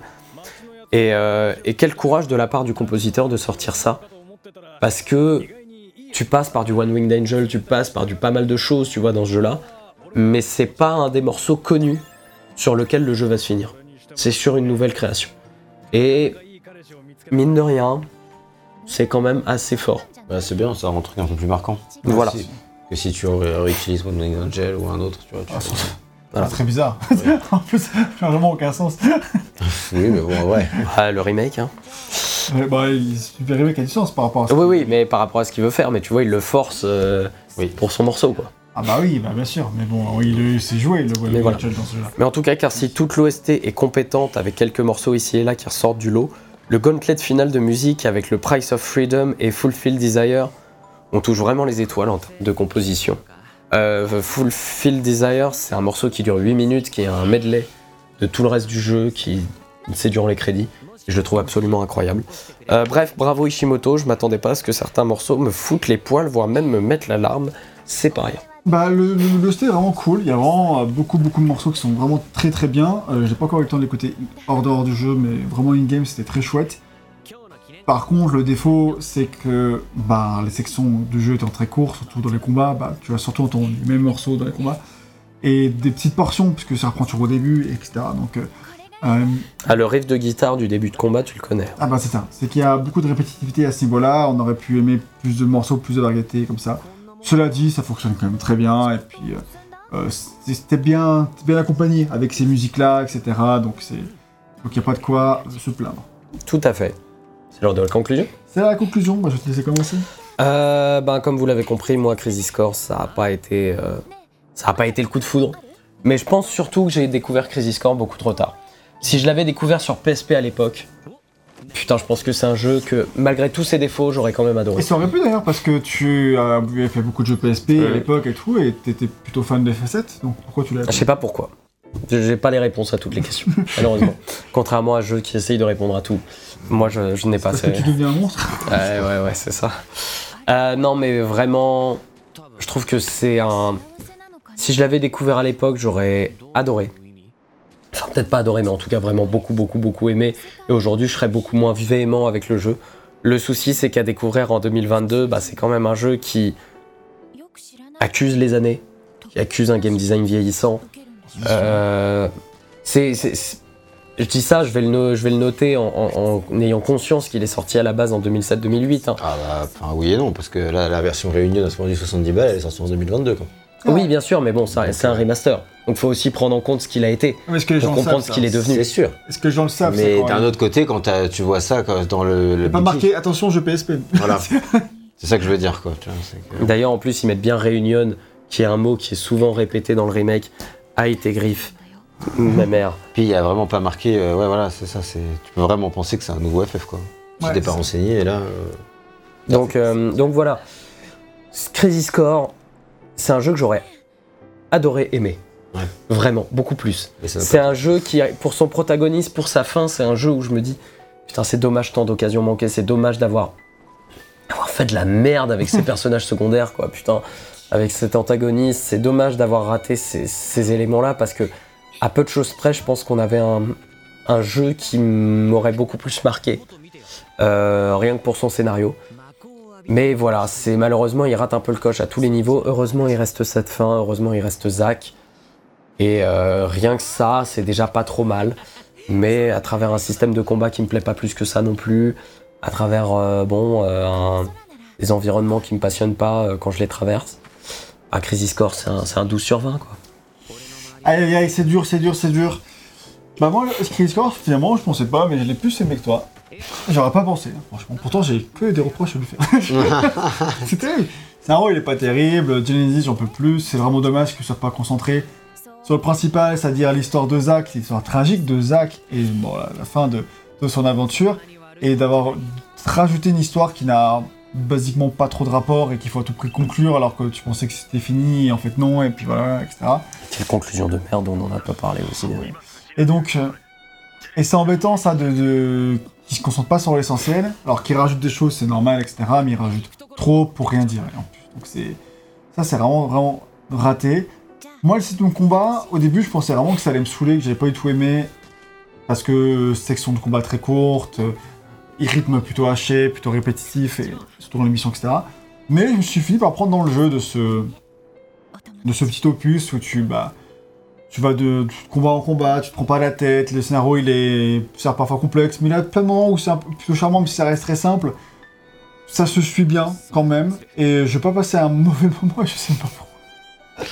La sérotonine, mon gars. Le truc c'est que Des fois, ça, hein. ça reste pas un, un- pour moi un très bon jeu, mais c'est largement mieux que Dirge of Cerberus, c'est vachement mieux que Adventure aussi dans le scénario.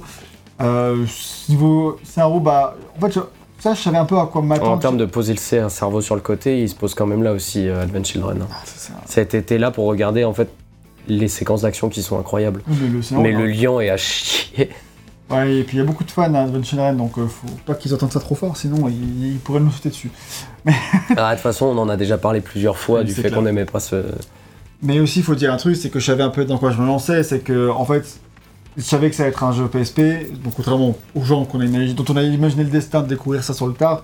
Mais je me doutais que ça allait être vieillot, je me doutais que, ce que le scénario ce soit un peu bizarre, c'était quand même un, un univers étendu du FF7, même si il est très très culte quand même, alors du coup je m'attendais vraiment à un truc vraiment euh, tragique et profond. et Ah, je le pensais pas, euh, culte. hein, Ah, si, Ouais. si. T'as vraiment un truc où, ouais, où le, le côté porté par ces personnages peut être un peu plus comme le 7 remake. Ça, du coup, il est porté par ce personnage, c'est certain, mais ils sont pas très bien les personnages, c'est le problème. Donc, d'un côté, je savais à quoi m'attendre, et ça fait que je partais pas avec de grandes attentes, et j'étais plutôt tranquille avec le jeu euh, à ce niveau-là. D'un autre côté, bah. Ouais, je sais que m'a quand même plu pour euh, son côté gameplay plutôt simpliste mais, mais qui fonctionne. Et puis bah, l'univers global de FF7 que quand même j'apprécie, notamment grâce à cette remake. Donc je sais pas, le truc c'est que je crois que j'ai mis 14 au 7 original.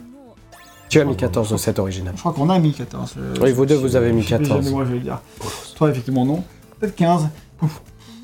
J'aurais bien envie de mettre 14 celui-là, mais ça me paraît beaucoup par rapport à l'original. Ah ouais. Donc je mettrais peut-être que 13. Ah, Ça me paraît beaucoup par rapport à ce que ça a l'air d'être aussi.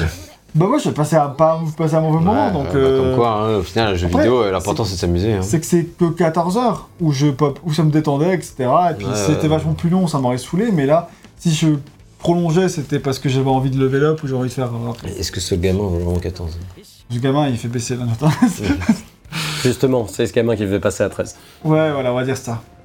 Très bien. Eh ben écoutez, merci, d'avoir suivi ce test suivi. Effectivement, n'hésitez pas à nous donner dans les commentaires bah, tous vos avis sur Crisis Core. Qu'est-ce que vous pensez bah, de nos avis? C'est-à-dire, est-ce que vous êtes d'accord avec nous ou pas? Et dans ce cas, bah, n'hésitez pas à nous le dire, on débattra avec grand plaisir. Est-ce que vous avez joué à cette version Reunion et qu'est-ce que vous en avez pensé? Est-ce que ce jeu fait débat, etc. On va en tout savoir. Et on se dit à très bientôt pour de prochains tests. Il y aura notamment le test de Rebirth dans les prochains mois. Il faudra quand même le temps qu'on le fasse, évidemment, puis qu'on le sorte. Il y a le temps. hein. Il y a euh, quelques mois, on va pas se mentir, mais en attendant, on va avoir plein d'autres euh, jeux à vous présenter aussi. Donc on se dit à très bientôt. N'hésitez pas à mettre un like et à vous abonner si ce n'était pas déjà fait. Voilà. Plein de bisous, ciao Salut Bye bye